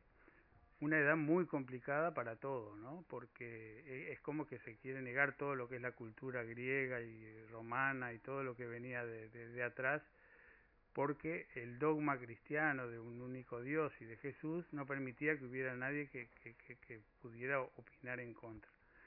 Entonces la astrología empieza a ser perseguida por la iglesia y de alguna manera pasa a a, junto con todas las demás, con la alquimia, con todas las demás este, conocimientos esotéricos, a ser la, la, la teoría secreta, ¿no? El, el, el, no, no podían decir que eran astrólogos, porque era como decir que eran brujos, que era lo mismo, porque de alguna manera las brujas eran mujeres muy sensibles, este, que, que podían curar y que ayudaban, porque ya comprendían que, que la cura no es solo del cuerpo, sino que es del alma y del cuerpo y de las emociones y que somos una unidad, pero ya por eso podían ir a la hoguera, ¿verdad? Mismo Galileo Galilei, por decir que se movía la Tierra, te, terminó quemado, diciendo que igual se movía, pero quemado al fin. Este, entonces en la Edad Media la, la astrología prácticamente no, no, tiene evolución, salvo en, en los niveles este, ocultos, ¿verdad? Que, de los cuales no tenemos mucho registro, pero eh, estaba en todos los, los conocimientos esotéricos que se mantuvieron, ¿verdad? Durante esa época. Incluso eh, el esoterismo cristiano, pues los cristianos también tenían un, nivel de esoterismo, los, caballeros. Ah, bueno Hoy estoy medio duro, pero discúlpenme. Templarios, ahora sí. Los caballeros templarios, este, la, la de, los judíos y, y toda la, eh, la, alquimia, todo lo, todo lo que fue igual eh, siguió progresando desde el ocultismo, ¿no? El ocultismo justamente porque es lo que está este, más allá de lo conocido, pero también en ese momento por una necesidad de supervivencia hasta que se llega a la época del Renacimiento. En el Renacimiento se termina con el, con oscurantismo de la Edad Media, y en ese momento hay un retorno fundamentalmente a Grecia y a Roma, y ahí hay sí una evolución muy grande de la astrología, ¿no? Algunos, este, como Neuquedin, este, bueno, no me salió, este, que, que empiezan a investigar la ciencia de la astrología, pero en ese momento el racionalismo y la ciencia empiezan a ganar lugar, ¿verdad? Solamente es verdad aquello que podemos medir, que podemos pesar, que podemos comprobar, que se puede demostrar. Lo que está más allá de eso, lo que es metafísico o lo que tiene puede tener que ver con el alma, con las creencias, este, con el conocimiento esotérico, eso está fuera de la ciencia. En general es alguien que es ignorante, que cree en esas cosas, porque la ciencia es la única que puede descubrir todo el funcionamiento del ser humano y todo lo demás. Empieza esa etapa donde eh, ese papel que había jugado la iglesia en la Edad Media lo juega la ciencia, salvando las distancias obviamente en esa etapa, ¿no? Hay una anécdota este, de un matemático, Leibniz, que era astrólogo, pero que fue un matemático, todos lo conocen, fundamental en la teoría matemática, y sus colegas le decían cómo podía ser que un científico de, ese nivel, un matemático de ese nivel, pudiera creer en la astrología. Y él contestó muy sencillo, dice, usted señor nunca estudió ni analizó lo que es la astrología, yo sí. Y no daba más respuesta, no podía dar una respuesta científica, obviamente. Ahí fue donde también se, se separó la, la astronomía este, de la astrología y, ahí, se empezó a analizar los planetas. Bueno, hoy tenemos una sonda que está llegando a Plutón, que ya hubo momentos que dudaban si era un planeta o no era un planeta, pero la sonda hoy está mandando las, imágenes de Plutón y de su luna, etcétera. Este, entonces, a partir de de ahí hubo que luchar contra el concepto científico, ¿verdad? Que todo lo que no era demostrable, todo lo que no era racional, no, no tenía utilidad. Eh, el otro ítem fundamental para el desarrollo de la astrología es justamente el, la, la, época de Freud, de Jung, de Adler, ¿verdad? El, el, descubrimiento del inconsciente y traer que el ser humano tiene todo una, un mundo mucho mayor que el consciente, en eso eh, el gran eh, psicólogo que estudió mucha astrología y que de alguna manera le dio toda la visión eh, psicológica a la astrología actual es Carl Gustav Jung, ¿no? Eh, que estudió mucho la mitología, todo el conocimiento psicológico de la humanidad, estudió el inconsciente, él definió que había un inconsciente personal y había un inconsciente colectivo donde estaba todo el conocimiento de la humanidad y de alguna manera fue este, dándole una nueva visión a la astrología, una, la visión psicológica, ¿verdad? Eh, Jung, por ejemplo, los tipos astrológicos, nombra los cuatro tipos astrológicos, son ocho porque son si es introvertido o extrovertido, pero los cuatro fundamentales, que son la razón, el sentimiento, este, la percepción y la intuición, ¿verdad? Y con eso son los tipos de, de personas que son la, la, la intuición y, y, la percepción son dos cualidades irracionales. Irracionales no en el sentido de que sino en, el, eh, en un sentido en que no en que no son juzgadoras, son como percibimos la realidad, ¿verdad? Nosotros a través de la percepción percibimos la realidad con los sentidos, ¿no? Como es una cosa, la vemos, la oímos, la tocamos, la degustamos y todo lo demás y a través de los sentidos recibimos información desde afuera, desde afuera de nosotros mismos.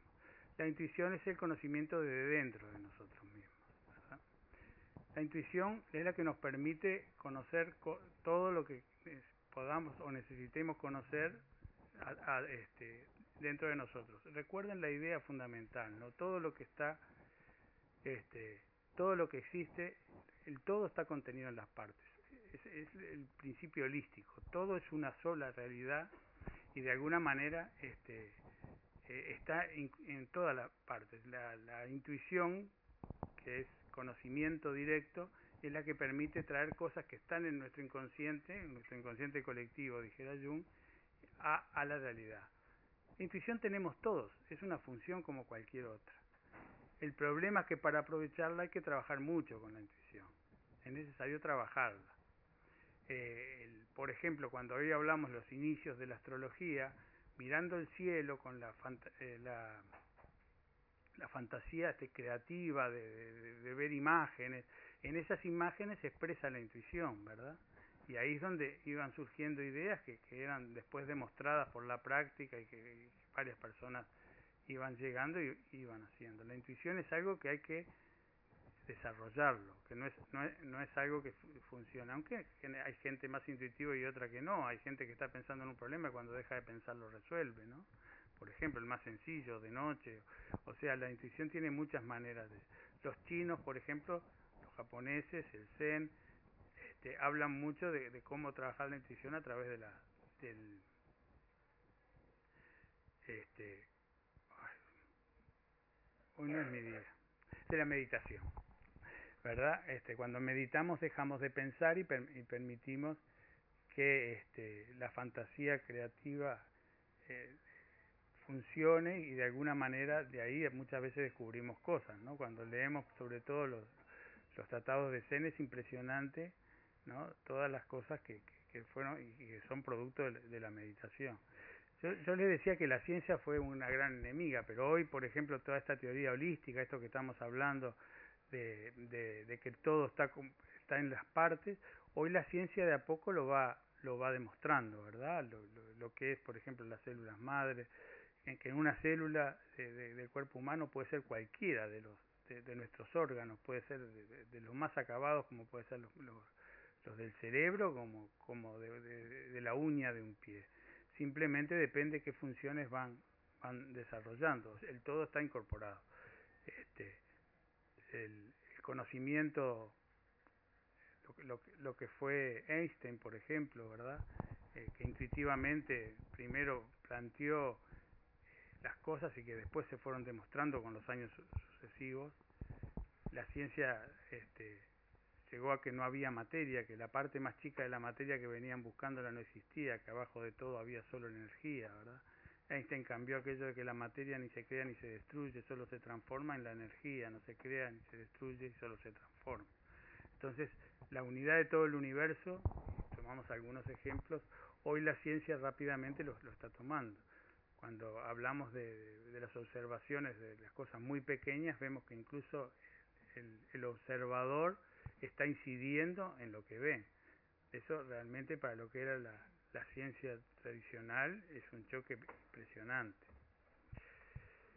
Y la astrología no podía ser menos. Estamos en esta época que, que hay toda esta apertura hacia todo lo espiritual, que lo estamos viviendo intensamente al, llegar la era de Acuario, ¿verdad?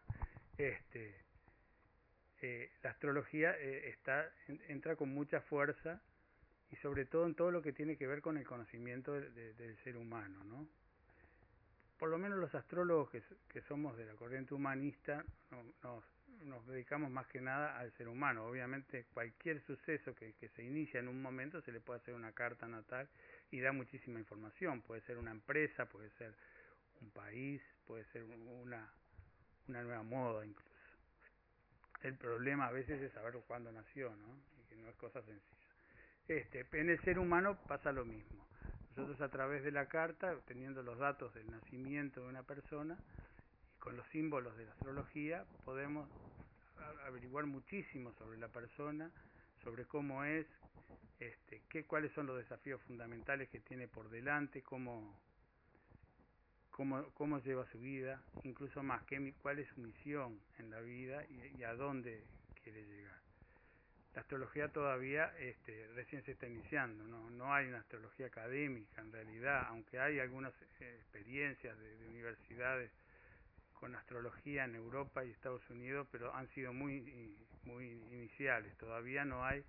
Entonces convive la astrología con, con muchas ot- otras este, visiones que muchas veces no, no son las mejores.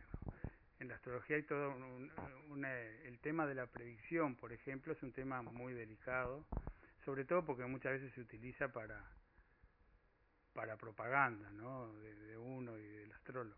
Eh, La astrología permite hacer predicciones, permite hacer predicciones de dónde va la energía de cada persona porque nosotros podemos ver los planetas en movimientos en base a la, a la carta natal, que son los planetas cuando nacimos, y qué aspectos hace. Lo que nos permite las predicciones es saber dónde está la energía en cada momento, en qué área de la vida, en qué tipo de cosas. Por ejemplo, si, eh, si está Venus involucrado, pensamos en las relaciones, en el amor, es el planeta del amor, si está Mercurio en la mente, y así sucesivamente. Entonces, podemos saber dónde van las energías, pero lo que no podemos saber es adivinar el futuro de una persona. Sabemos que las energías están ahí, que es muy probable que tenga sucesos en esa área, pero no sabemos qué es lo que le va a pasar, porque la persona además tiene su libre albedrío. O sea, existe un destino, sin lugar a duda, y los que estudiamos astrología no tenemos ninguna duda que un destino, el destino existe. O sea, vinimos pa- para algo y después, sobre todo, quienes tenemos más años nos vamos dando cuenta que nuestra vida fue pasando una serie de etapas que nos asombran, ¿verdad? Este, y que, y que realmente es donde descubrimos que hay un destino, un aprendizaje. Pero no le demos más que eso, un destino, como el ómnibus que tiene destino cerro. Yo no voy a aparecer en Carrasco. Si tomé el ómnibus del cerro, voy a ir al cerro. ¿Cómo voy a hacer el viaje? Eso es otra cosa. El destino básicamente es un aprendizaje. Yo puedo aprender o puedo no aprender. Puedo aprender ahora puedo aprender después. Eso no lo podemos saber desde la astrología. Entonces es muy importante este, cuando hacemos predicciones tener la amplitud de saber de que tal área está este, activada, que puede significar muchas cosas, pero que no podemos saber, eh, no podemos hacer una adivinanza con la astrología. La parte de adivinanza, sí.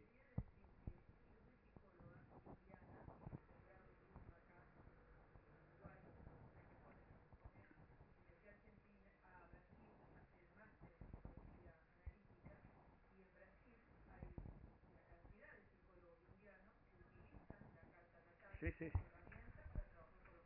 Acá también, claro. Acá hay muchos, hay muchos. Acá hay muchos que sí.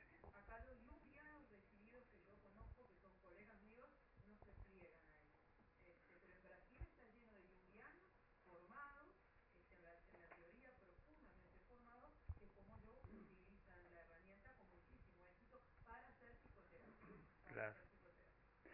Es una herramienta que, que permite muchas horas de, de diván, digamos, este, para conocer a la persona y no- nos permite, no, igual hay que hacerlo, por supuesto, pero quiere decir, eh, nos permite eh, descubrir muchas cosas, bueno, tú que lo, que lo usás sabes, No, permite, permite saber eh, muy claramente hacia dónde va la, la, la, la relación transferencia contra transferencia, a veces que es muy difícil de determinar cuando tú haces un, un, un montaje de, de, de dinamismos del tuyo y del paciente, sabes claramente qué viene a buscar de ti y qué le tenés que aportar. Este, o sea, simplifica el trabajo. Simplifica el trabajo, perfecto. brutal como simplifica el trabajo. Y cómo las personas en meses cuando a veces vienen de psicoterapia de 10 años, en meses este, dicen, yo no puedo creer que estuve 10 años haciendo qué. Aquí en Brasil eh, se- está plagado de junguianos muy bien formados que utilizan esto. Lamentablemente acá no prende, acá eh, no, no prende, no prende. Eh, Para la gente formada académicamente. Sí hay astrólogos que lo hacen, pero no psicólogos junguianos interesados porque hay mucho de esto de que, qué van a pensar. si Ah, sí, sí, claro, eso existe también. Sí, sí.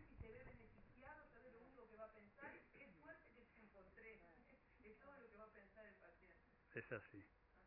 Sí, sí, sí, sin para duda. trabajar con parejas, los conflictos de pareja se ven claramente cuando uno ve dos dinamismos ensamblados. Sí, ¿Cuántas sí, sí. parejas ah, me han venido a consultar a punto de divorciarse y vos le decís, el problema está acá, se dan cuenta del problema y crecen, porque la individuación es esto, permite ver la línea de individuación.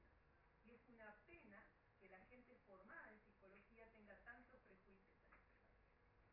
Sí, sí, somos muy conservadores, eso ya lo sabemos, ¿no? El pueblo uruguayo es muy conservador. Los brasileros son más, más abiertos a todas esas cosas. que la, la, la asociación que en nuestro país nuclea de junguiano, este, digo, eh, sabe lo que yo hago y a nadie le interesó, este, n- no, no son hostiles, pero a nadie le interesó este, formarse porque ¿qué van a decir?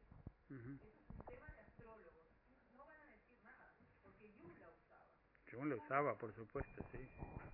Este, no, y además hay varias corrientes eh, psicológicas que también trabajan, toda la que, la- la psicología transpersonal, muchos gestálticos también eh, trabajan con, con la astrología, pero lo que tú decías es bastante cierto, ¿no? Sin lugar a dudas, trabajan, pero a veces no lo dicen, porque eso profesionalmente puede desdibujar la imagen del profesional, que tiene que ser más científico, como el tipo Leibniz, ¿no? Que hablábamos hoy.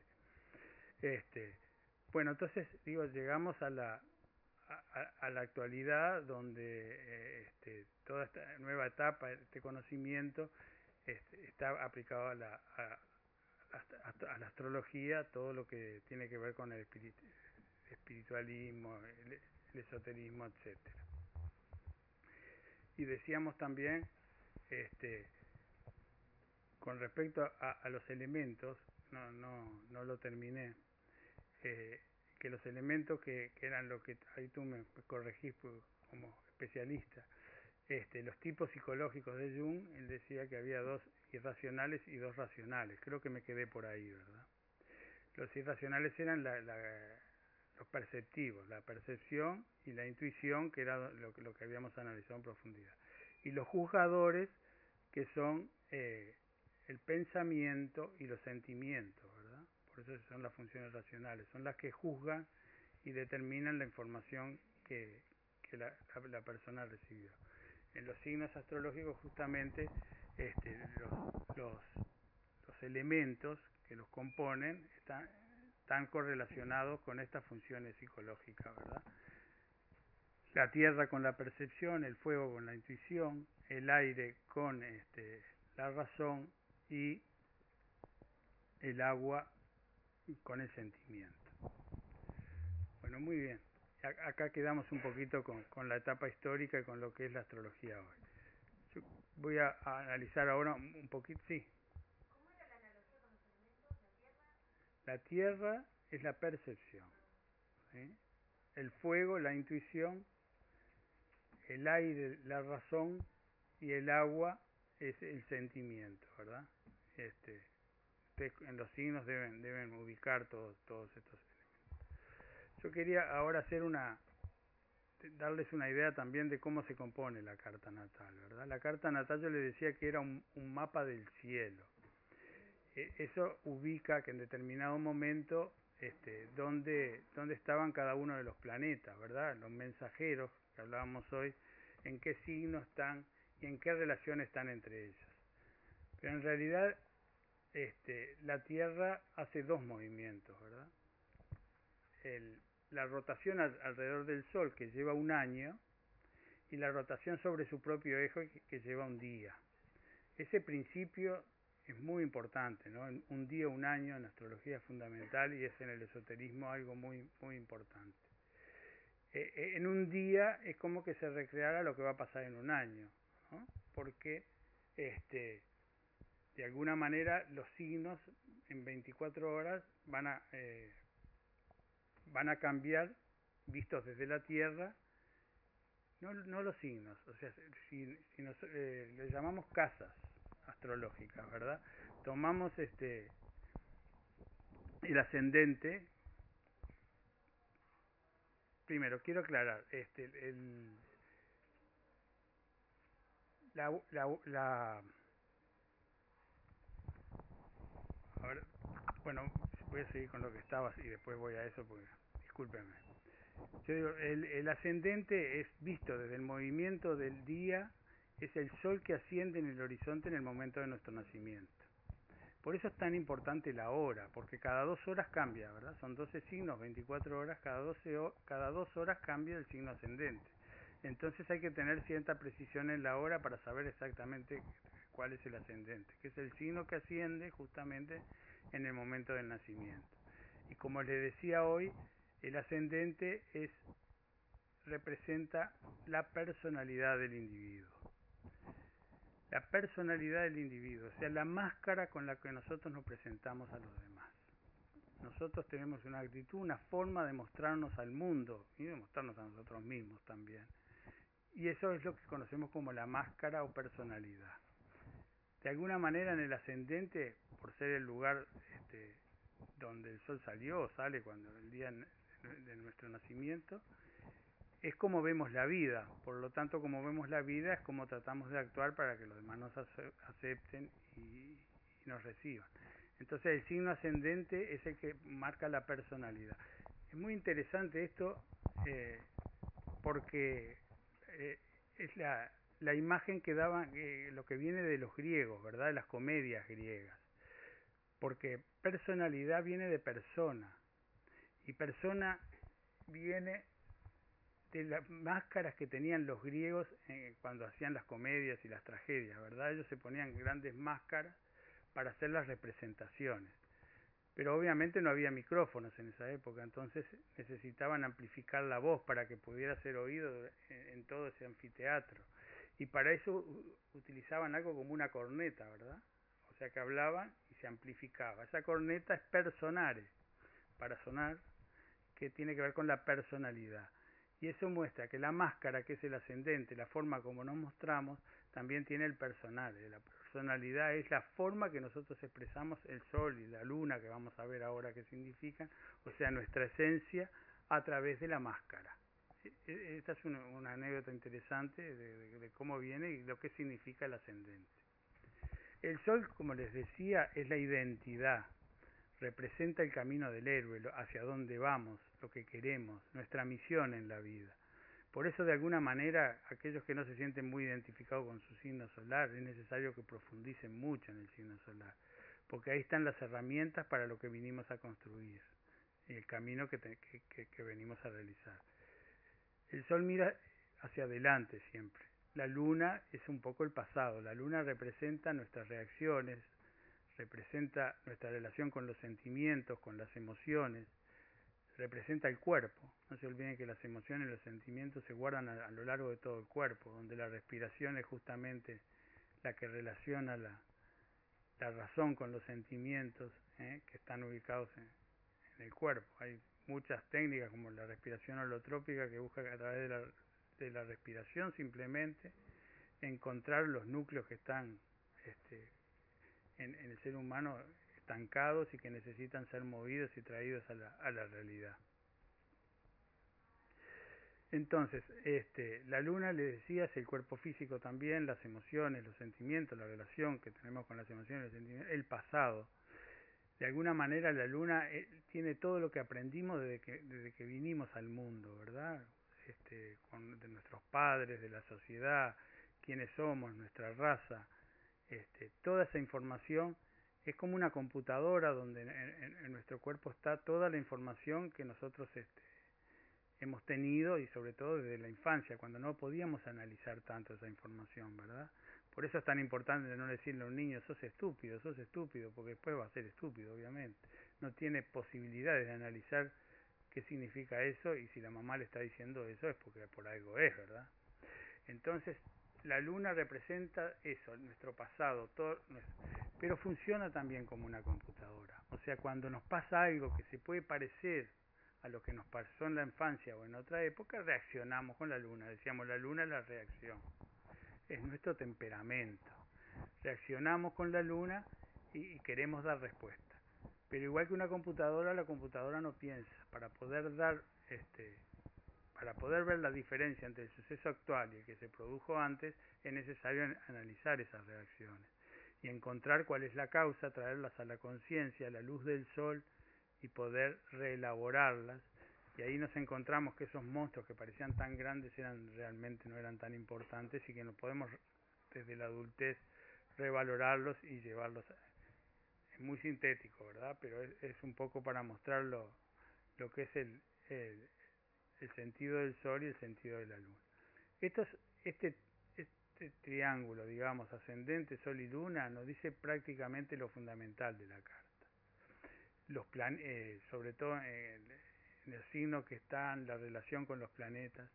Y después están los, los, planetas, que representan energías específicas y que, y que actúan a través de nuestra personalidad, de nuestro temperamento, de nuestra identidad según donde estén y donde se, manifiesten. Hoy decíamos Mercurio en todo lo que tiene que ver con la razón, el pensamiento, la comunicación. Venus, el planeta del amor, en todo lo que tiene que ver con las relaciones, este, el amarse uno mismo. Venus tiene un sentido muy importante, además de los más conocidos, ¿verdad? Es eh, cuánto nos valoramos. Eh, Venus, Venus en Tauro, en el signo de Tauro, tiene que ver más con la con los valores, ¿no? En Libra tiene que ver más con las relaciones, ¿verdad? Ustedes saben que cada planeta es vigente o corregente de dos signos. Este, y entonces eh, con Venus podemos saber cuánto, una de las cosas más importantes que podemos descubrir es, es cuánto una persona se valora a sí misma, ¿verdad? Cuando tenemos un Venus herido, generalmente esa persona tiene problemas en las relaciones, pero básicamente el problema está en cuanto se valora a sí misma y la, la, dificultad para relacionarse. Luego viene Marte, que es el impulso, que es este, la agresividad, la agresividad en, en un buen sentido, ¿verdad? No, no en, eh, puede haber agresividad en exceso por Marte, por supuesto, pero estamos hablando ahora del principio básico, que tiene que ver con la defensa de nuestros límites. Si nosotros no tuviéramos a Marte, cualquiera nos pasaría por arriba y no tendríamos posibilidad de defender, es decir, hasta acá llego, hasta acá doy, hasta acá recibo. Marte es la afirmación de la personalidad, la, afirmación del sí mismo, y es la energía, con, es el brazo armado del Sol, la energía con la que actuamos. También si hay un Marte muy herido, vamos a tener que analizar mucho cómo nos comportamos desde el punto de vista de la violencia, de, de, del mal uso a veces de esa energía marciana. Después de eso vienen los planetas sociales. Venus, Marte y Mercurio son los planetas personales junto con el Sol y la Luna y el ascendente le van dando la tónica más personal. Los sociales son Júpiter y Saturno, ¿verdad? Júpiter que representa la expansión, el optimismo, eh, eh, llevar las cosas adelante, el conocimiento, la comprensión, la filosofía, todo tiene que ver con Júpiter, que era Zeus eh, para los, los griegos, que era el, el, dios que dirigía el Olimpo, ¿verdad? Después está Saturno, que es el principio opuesto. Júpiter es la expansión, Saturno es la restricción. Saturno representa eh, las formas que nosotros nos tenemos que dar para poder vivir. O sea, es el gran maestro del zodíaco, pero enseña a través del dolor, de las dificultades y del pesimismo. Por eso tiene muy mala prensa. Pa, Saturno, te tocó Saturno que está pasando sobre tu luna, pa, qué mal la vas a pasar. Sin embargo, no es así. El problema de Saturno, a diferencia de Júpiter, es que las cosas se logran por la perseverancia y el esfuerzo, por las cosas que se hacen a través del trabajo. No, no viene nada regalado. Con Júpiter sí, sacamos la, la, lotería, por decirlo, ¿no? Nos, dio la suerte, eh, invocamos en esto, pero así como invocamos y logramos las cosas expansivamente y cosas muy importantes, pero también el mantenerlas es todo un problema. Saturno es la energía puesta, o sea, nada nos viene regalado, todo hay que hacer mucho esfuerzo, las cosas vienen muy difíciles, pero hay que aprender a generar las estructuras, hay que aprender a crear este, las fuerzas que nos van a permitir mantenernos. Por, por algo Saturno rige la columna vertebral y, los huesos, ¿verdad? Lo que mantiene la estructura y desde el punto de vista esotérico es el guardián entre el consciente y el inconsciente, ¿verdad? Cuando nacen los planetas transpersonales, ya con, con, con, los, con la presencia de los telescopios, este, representan funciones que están más en el inconsciente, ¿no? Y Saturno es el, guardián del umbral, ¿no? para, para pasar al inconsciente. Logrando todo, todo eso, este, nosotros eh, con Saturno es el planeta que si lo tenemos como aliado vamos a poder lograr cosas a largo plazo, ¿verdad? Vamos a ser más felices con Júpiter, pero de repente siempre, como todos los opuestos, hay que saber la síntesis entre los opuestos, ¿verdad? Eh, los, los, opuestos no es para elegir entre uno y otro, sino para integrar, porque son dos caras de la misma moneda. La, oposición es una forma de vida que tenemos en esta existencia, pero según dicen los, los, videntes no es a nivel de, del alma, ¿verdad? O sea, eh, nosotros vemos la dualidad, pero hay que encontrar la integración de, de, de, de los duales. Y luego vienen los planetas transpersonales. El primero en ser descubierto se descubre recién en 1790, o sea, con la Revolución Francesa, es Urano. Acá hay muchas cosas interesantes. El planeta es descubierto por, por un astrónomo, los astrónomos son los que más odian la astrología porque no quieren que, que aparecer como que alguien los acuse de astrólogos. Este, sin embargo, pone el nombre del que lo descubre y andan en vueltas, en vueltas, en vueltas hasta que al final le queda Urano. Eso no lo hace un astrólogo que pone eso, ¿verdad? Sino que es la sociedad, el inconsciente colectivo, va llevando a eso. Y Urano era un dios de la, de la mitología griega que tenía determinadas características. O sea, cuando se descubre Urano se le pone el nombre de las características que Urano tiene, que se ha demostrado en las cartas que es la característica que tiene. Incluso en, la astrología mundana, ¿verdad? Nace en la Revolución Francesa, ¿no? 1792, más o menos, unos años antes o después. Y la Revolución Francesa decía libertad, igualdad y fraternidad. Son tres palabras que definen al planeta Urano, ¿verdad? La búsqueda de la libertad, de la fraternidad, de los amigos, de los grupos, todo lo que representa las nuevas ideas. Urano es un planeta mental, o sea, que son eh, las ideas nuevas que llegan al consciente desde el inconsciente, ¿eh? intuitivamente, y nos van poniendo este, en camino hacia otras cosas, ¿verdad? La energía de Urano entonces es mental fundamentalmente, pero es una energía, transpersonal que llega con dificultades. Muchas veces la rebeldía llevada al, exceso, la, dificultad para poder centrarse y todo eso es producto de una energía de Urano que a veces llega en forma tensa y es difícil de manejar. Pero la, la inteligencia, la solidaridad, todo lo que hablábamos de las palabras de la Revolución Francesa son fundamentales para este planeta. El segundo planeta que es descubierto con los telescopios es, Neptuno y es descubierto a mediados de 1800, ¿verdad? o sea, muy cercano a la fecha donde se descubre el inconsciente, en la época de Freud, de, de, de, después de Jung, este, y, todo, todo lo que representa el, el conocimiento eh, psicológico, ¿verdad? Y Neptuno es un planeta de agua, o sea, sentimiento que justamente este regente de Pisces que justamente lo que permite es la conexión con los sentimientos y las emociones más profundas. Sentimientos este universales verdad no el sentimiento más personal es la luna. Neptuno representa los sentimientos más transpersonales, el sentimiento del colectivo, de alguna manera lo que nos llega del sentimiento colectivo.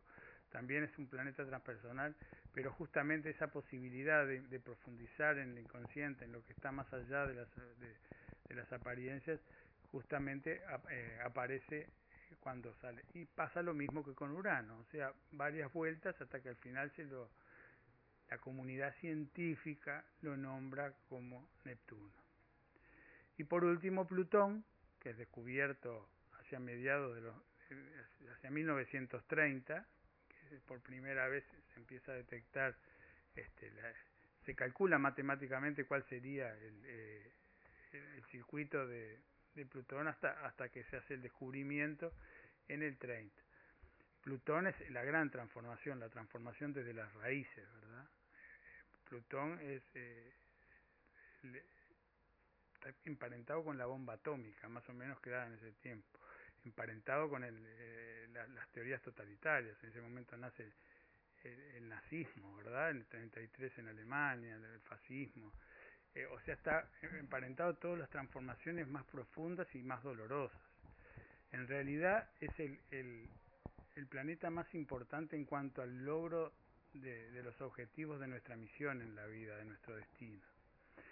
Eh, Plutón nos da toda la fuerza y toda la capacidad para, para mantener determinadas situaciones que nos están llevando en el camino de nuestro destino. Pero cuando, es así, cuando ya sea, hemos cumplido esa etapa de la vida y necesitamos iniciar otra etapa diferente que está incluida en nuestro destino, Plutón es terrible.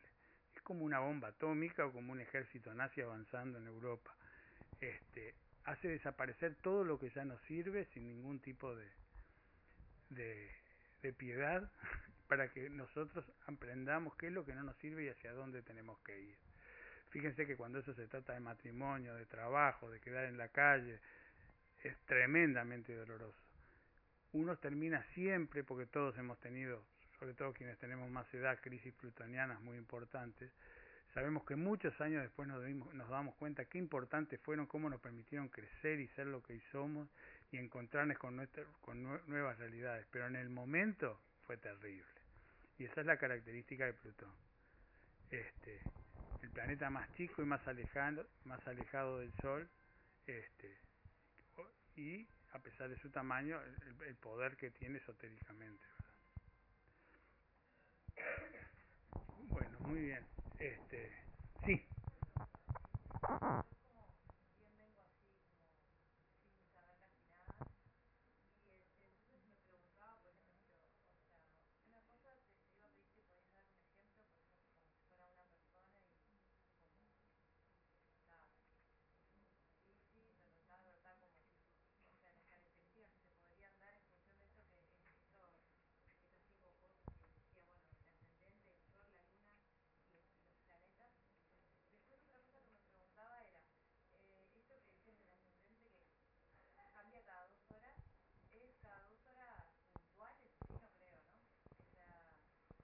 Como puntuales, cada dos horas.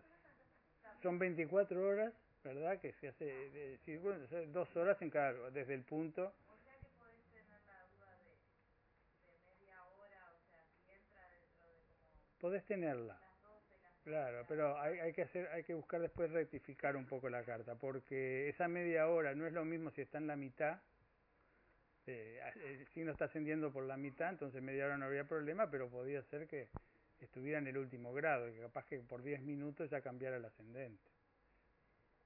O sea, eh, por eso es importante tener la hora más exacta posible. De cualquier manera, si no se tiene una hora exacta se tiene bastante aproximada, después analizando las características de la persona que se está haciendo la carta, eh, se va viendo más bien cuál es su ascendente. Pues el ascendente es mucho más fácil de ver, este, aunque parezca mentira, que el sol, ¿no? El sol es algo que tenemos que descubrir, el ascendente es algo natural, igual que la luna. Cuando yo. Cuando nacimos, claro. Eso que decimos nuestro signo, es el sol. Es más difícil, porque claro, porque vos decís, ah, yo soy Libra, ¿no? Pero yo conozco un Libra que tiene un temperamento totalmente diferente al mío, y conozco a otro Libra que tiene una personalidad que parece que fuera de Aries, ¿no? Eh, porque yo veo a las personas por su ascendente, no las veo por el signo solar, ¿sí? Este, por eso digo que a veces es más difícil, aunque parezca mentira, porque el signo solar lo sabemos, ya nuestra madre nos dice, ay, mira, me nació un leonino, qué precioso, porque si, es león, loca de la vida, sobre todo si es hombre. Entonces, este, eso lo conocemos, pero el signo de la luna es mucho más fácil. Cuando descubrimos el signo de la luna, entendemos muchísimo nosotros mismos, porque es lo que ya lo tenemos incorporado, no lo tenemos que investigar. ¿Se entiende?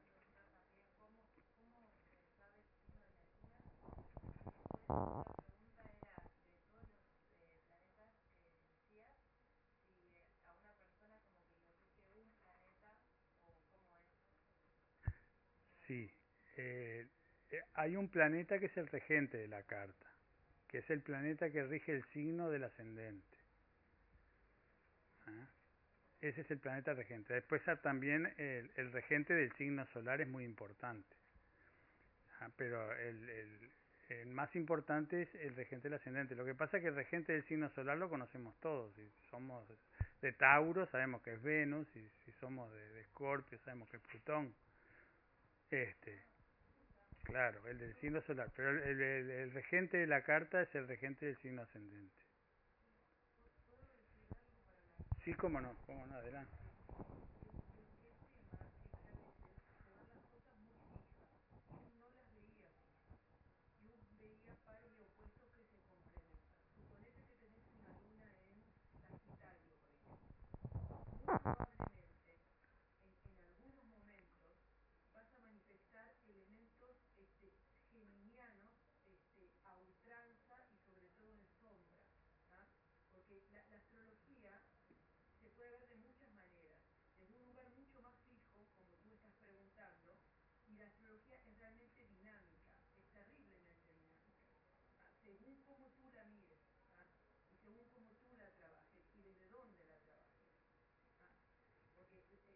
el mapa natal lo puede ver él y ve una cosa, lo puedo ver yo y veo otra cosa, y capaz que lo puede ver, no sé, un astrónomo y ve otra cosa.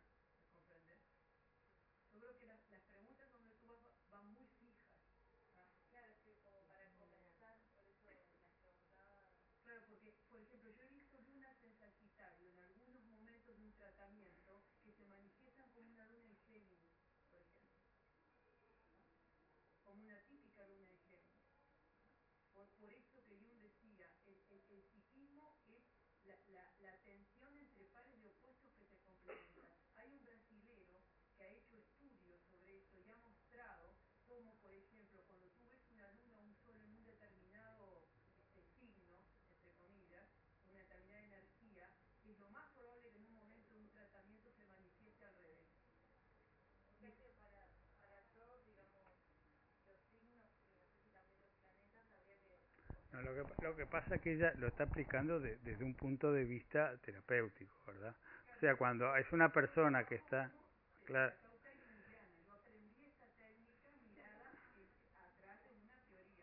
Claro, y, por ejemplo una persona puede tener doble personalidad cuando está en un tratamiento, puede tener muchas formas de expresar su, sus dolores, ¿verdad? Que, que lo, lo, que nosotros estamos planteando acá es una visión básica de la astrología, ¿verdad?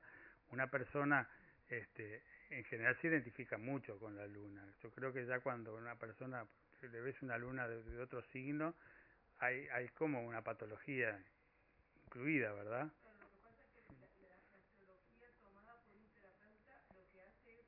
No, obvio, obvio, sí, no, no, sin duda, sin duda.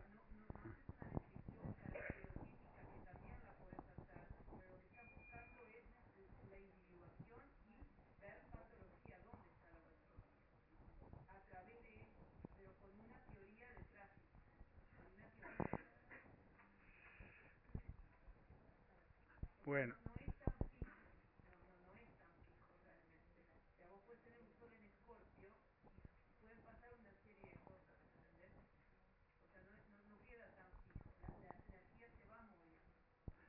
Ah, sin duda.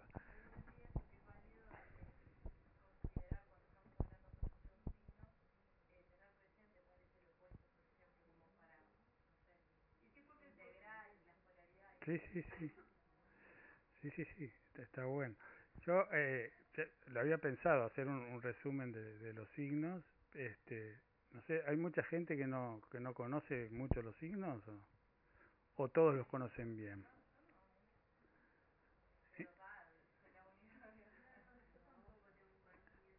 Claro, no, vamos a hacer una cosa bien resumida, ¿no? Este, yo les decía, la- la- las polaridades de los signos son, son varias, ¿verdad? Eh, Una es la que hablábamos hoy, o sea que, que es la, las polaridades junguianas, ¿no? La, los signos de, de fuego se oponen a, a los, eh, a los signos de tierra y los signos de aire se oponen a los, a los, a los signos de agua, ¿verdad? O sea que una persona tiene uno y el otro va al inconsciente, uno más desarrollado y el otro va al inconsciente. Este, y hay que, descubrirlo e integrarlo, porque el gran tema de la astrología es integrar.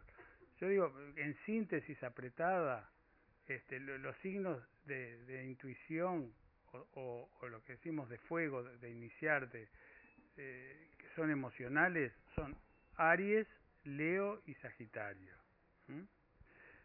Eh, son los tres signos de fuego. El fuego es este e- e- e- es lo vital, ¿verdad? Lo que nos mueve, lo que no- nos lleva adelante. En este caso, podríamos decir que Aries es el que inicia las cosas, es como la primera chispa del fuego, que inicia, está continuamente iniciando, pero este, el gran problema de Aries es que se aburre con facilidad, porque inicia, inicia, pero no, no es perseverante, entonces le gusta más iniciar una nueva cosa que seguir adelante con la anterior. El caso de, de Leo es el signo fijo, ¿no? Eh, Aries es el cardinal de inicio. Eh, Leo es el signo fijo que vendría a ser el fuego cuando lo vemos en una hoguera, ¿verdad? Cuando lo vemos en, un, en, una estufa leña, ese fuego que está continuamente moviéndose, energizando, pero que da idea de firmeza, de, de- de unidad, de calor, que nos da calor.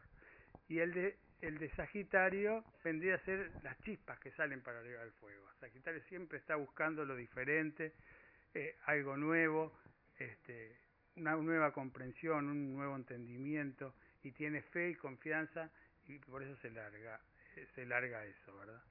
Los signos de, de tierra son eh, Tauro, Virgo y, y, y Capricornio. ¿ah? Eh, lo mismo, el, el, el cardinal es Capricornio.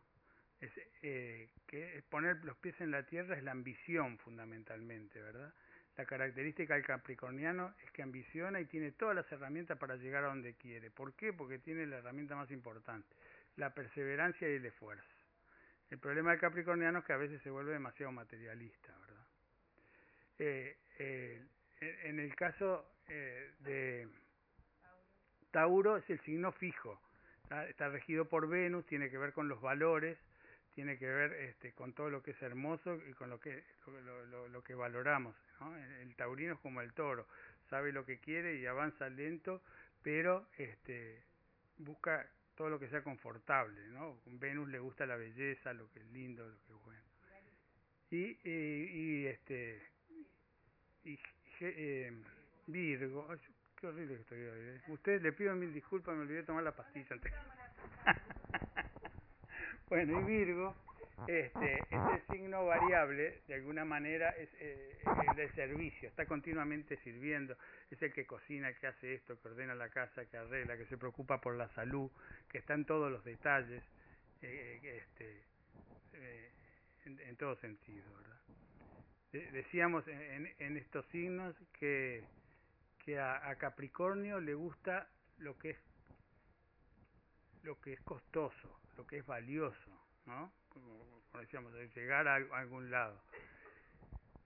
A Tauro no le importa tanto lo que es valioso, le importa lo que lo hace, le hace bien, le importa este, lo que le da placer, lo que le permite dar placer. Y a Virgo no le interesa ni lo que es perfecto de Capricornio ni lo que le da placer a Tauro. A Virgo le interesa que haya algo roto para arreglarlo. en gruesa forma, ¿verdad? O sea, está siempre reparando, arreglando, es muy crítico, a veces este, en exceso crítico con, con los demás, por eso a veces es, es difícil con- convivir con un Virgo, pero el problema es que el virginiano es tan crítico consigo mismo como es con los demás, entonces él, se exige muchísimo, ¿no? Y eh, eh, los signos fuego y, tierra, el signo los signos de aire, el cardinal es Libra, eh, Acuario que es el, fijo y, y Géminis que es el variable, ¿verdad? Libra, regido por, por Venus, tiene que ver con las relaciones, el amor, todo lo que tenga que ver eh, con la pareja, con el matrimonio, también con los socios comerciales y con los amigos íntimos, ¿no? Lo- Los amigos más íntimos con los que compartimos cosas o bienes, como, como en el caso de los socios, todo lo que tiene que ver con las relaciones, eso es lo fundamental para Libra, ¿no? Un diplomático fundamentalmente que busca el equilibrio, busca que los platos siempre eh, nunca están, pero que est- estuvieran balanceados y este y, y la diplomacia. Eh, Acuario fundamentalmente es- está regido por Urano, Libra por les dije por Venus, ¿no? Acuario está regido por Urano, Urano ya lo vimos hoy cuando hablábamos de la Revolución Francesa, son las ideas que de avanzada, el, acuariano puede detectar cuáles son las ideas que se van a poner de moda dentro de un tiempo, porque es muy intuitivo, ¿no? Incluso su figura es un, un radar, este, y, y- y se conecta con eso. La, la parte más difícil de, de Acuario es justamente cuando, cuando es un inconformista que nada le sirve y que, y que no logra poner. Eh, por último, este Géminis, que es el periodista, que está siempre buscando información, regido por Mercurio, buscando información y dando información, este, el pensamiento, la mente concreta, ¿verdad? Sagitario era la mente abstracta, el sentido de la vida, encontrar una filosofía, un camino. En Géminis, que es el opuesto, es este el, el, el la mente concreta, ¿no? El razonamiento puro, ¿no? La, eh, la información y, de- compartir la información. Y por último los de agua, este, el cardinal es cáncer, el, el fijo es escorpio y el mutable o, este, o variable es el es Piscis. Piscis. Este, bueno, cáncer, eh, el signo del, de la madre, el signo de la luna, está regido por la luna, tiene que ver con la maternidad, tiene que ver con el hogar, tiene que ver con la defensa de, de- la familia y de todo lo que viene de atrás.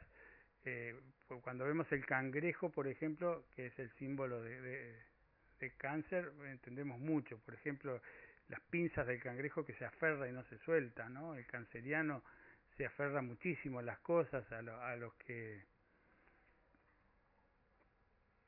a, a todo la, eh, por ejemplo colecciona, es muy común, ¿hay alguna canceriana acá? ¿Canceriano? Parece que no. Este, eh, se apega mucho al pasado y a todo lo que es este. El, signo de Escorpio, uno de los más complejos porque está regido por Plutón, un signo que también tiene mala prensa, pero que porque tiene que ver con el inconsciente y con la transformación. La posibilidad de transformarse es, eh, eh, es la, la- la cuestión fundamental de Escorpio, ¿verdad? Eh, Escorpio ti- es un signo que está regido. ¿Hay escorpianos? ¿Uno solo? Qué raro. Escorpio, eh, está, está regido por dos animalitos en el, en el zodíaco, ¿verdad? Es uno de los poco, el único signo en realidad que está eh, está definido por dos animales. Uno es el, el escorpión, que tiene unas pinzas venenosas que son más grandes que el cuerpo, que es terrible. Y el otro es el águila, el ave que vuela por encima de todos y puede tener una visión impresionante de toda la realidad. La lucha de, Escorpio es justamente cuál, a cuál de los dos, de esos dos dioses va a respetar o, o va a llevar. Su parte más escorpiana, más este, digo, baja de, de, de alguna manera a veces hace, lo hace vengativo, difícil de, de llevar, ¿sí? Sí, perdón, pero ¿eso no influye el decanato de cada uno? ¿Qué dice eso del primero, segundo, tercer decanato? ¿Influye eso? Influye, sí, pero es un, eh, influye sobre todo por la conexión con los demás planetas, ¿no? No, pero no es tan importante, por lo menos para mí, ¿no? El, el tema de los decanatos no es tan importante, es importante saber el grado exacto donde está. Bueno, y Scorpio decía que es vengativo muchas veces, que, que, es celoso, muy celoso, pero que puede llegar, que tiene que transmutar todos esos valores por los, los valores del águila, por los valores espirituales, y, y donde ahí nos encontramos con, con las grandes figuras de la historia. Hay muchos escorpianos que cambiaron la historia justamente por, por ese camino místico y de, y de visión profunda de la realidad cuando pueden transmutar sus energías más bajas por, por las elevadas. ¿no? El otro que también es mucha dualidad, porque los, signos de agua tienen esa característica, es Pisces. Pisces eh, también es un signo dual, es el de los dos pescaditos atados por un cordel, uno que quiere dejarse llevar por la corriente, ir río abajo, otro que quiere remontar eh, el río y nadar contra la corriente para poder salir adelante. Pisces es el último de los signos del zodíaco, o sea que tiene un poquito de todos los demás, es un signo de una riqueza impresionante, pero cuando este, no hace los esfuerzos por, lograr las cosas que, necesita lograr, o sea, cuando se deja llevar por el, el que se deja llevar por el río, eh, hay mucho de, por ejemplo, de, de la droga, del alcohol, de, de, perder contacto con la realidad, de tratar de escaparse de la realidad, ¿verdad? Sin embargo, cuando Pisces pone todo, toda esa intuición y esa eh, creatividad enorme que tiene para, para avanzar río arriba, puede lograr cosas que otros signos no logran, ¿no? por su fuerza. Yo no sé, fue, fue muy, muy sintético, pero para dar una idea de, de los signos. Yo antes tenía que haber... Ah.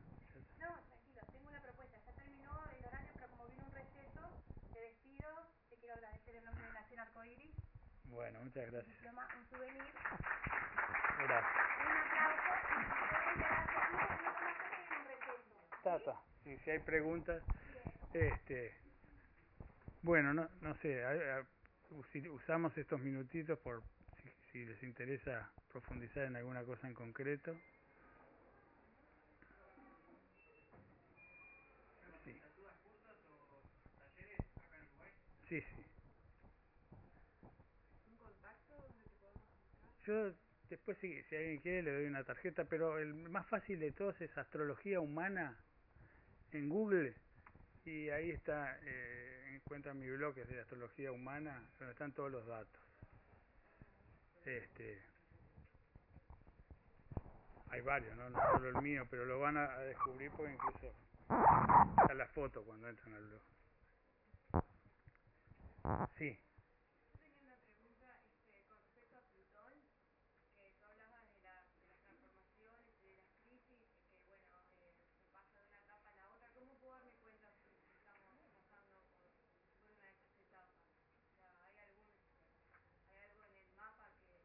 La carta, claro. Claro, son los tránsitos de Plutón. Yo les decía, ahí está, yo les decía que los planetas natales están en, un dibujo que es nuestra, nuestra carta natal, o mapa natal.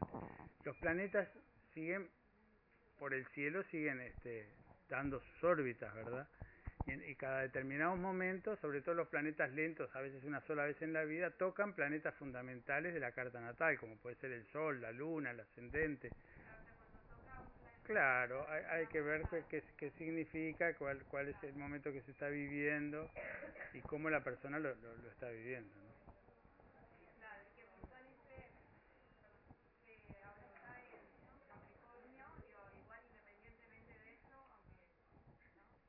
Sí, sí, sí, no, claro, Plutón no, el- el Plutón va pa- pasando por todos los signos.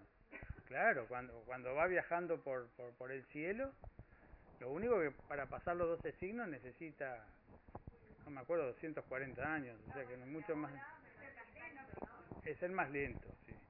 Este, y además tiene una órbita muy especial, por eso hay hay épocas que, que, que en en 12 años pasa por un signo y hay otras épocas que necesita 25 años para pasar. Hay sí, adelante. Yo he oído hablar que si la carta na- natal es una, pero como la mires puede ser vidas pasadas, karmas eh, y una genética. Yo he oído hablar esto, quiero que, que un poco me, me expliques. No, para mí la carta natal es, es una sola. Lo que pasa que, por ejemplo, con el karma y todo eso, hay todo un trabajo con los nodos, eh, que yo incluso tengo un, blog específicamente de eso, para tratar de encontrar la misión en la vida, exactamente, y todo es- es- esa parte más, más karmática, digamos. Este, aunque no me gusta la palabra karma en lo personal. Este, pero, pero sí, sí, sí, sí, pero dentro de la misma carta. ¿Eh? sí, sí, ya sé. Claro. Sí, da, da un poco la idea de, de, castigo, ¿verdad? Que es la, que no lo hace simpático. O sea, que me equivoqué en otra vida, porque lo tengo que pagar en esta? En realidad, el karma se paga en la misma vida que se genera, ¿no? Eso también es, es importante, como, como el, el, el, el infierno no es un lugar donde vamos, nos morimos, sino un lugar donde vivimos mientras estamos viviendo y hemos este, hemos tomado determinadas decisiones en nuestra vida. Cuando lo vivís como karma, lo- pacíficamente aceptás que es un castigo. En cambio, si vos lo aceptás como parte de tu aprendizaje, estás en la acción, estás en que podés cambiar esa situación. Por eso yo el karma tengo- es como, bueno, Exacto, lo por eso yo no tengo, no le tengo, si puedo decir algo, miedo a la palabra karma. No, no, no, es como mal. No, no, miedo, miedo no es. eh, claro. Como, como un peso en la vida, o- claro, no, lo tomo como un aprendizaje, claro, igual. Exacto. Bueno, si no hay más preguntas, dejamos por acá. Órdenes. Gracias a ustedes.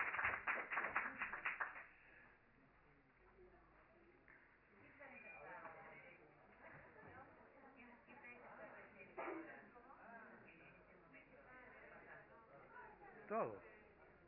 Todas tienen su movimiento. No, no. Depe- se marcan en tu carta. Hay lugares en tu carta, cla- claro, eh, están todos en movimiento, están en distintos signos. En tu carta, si hay un lugar sensible, es donde se va a sentir.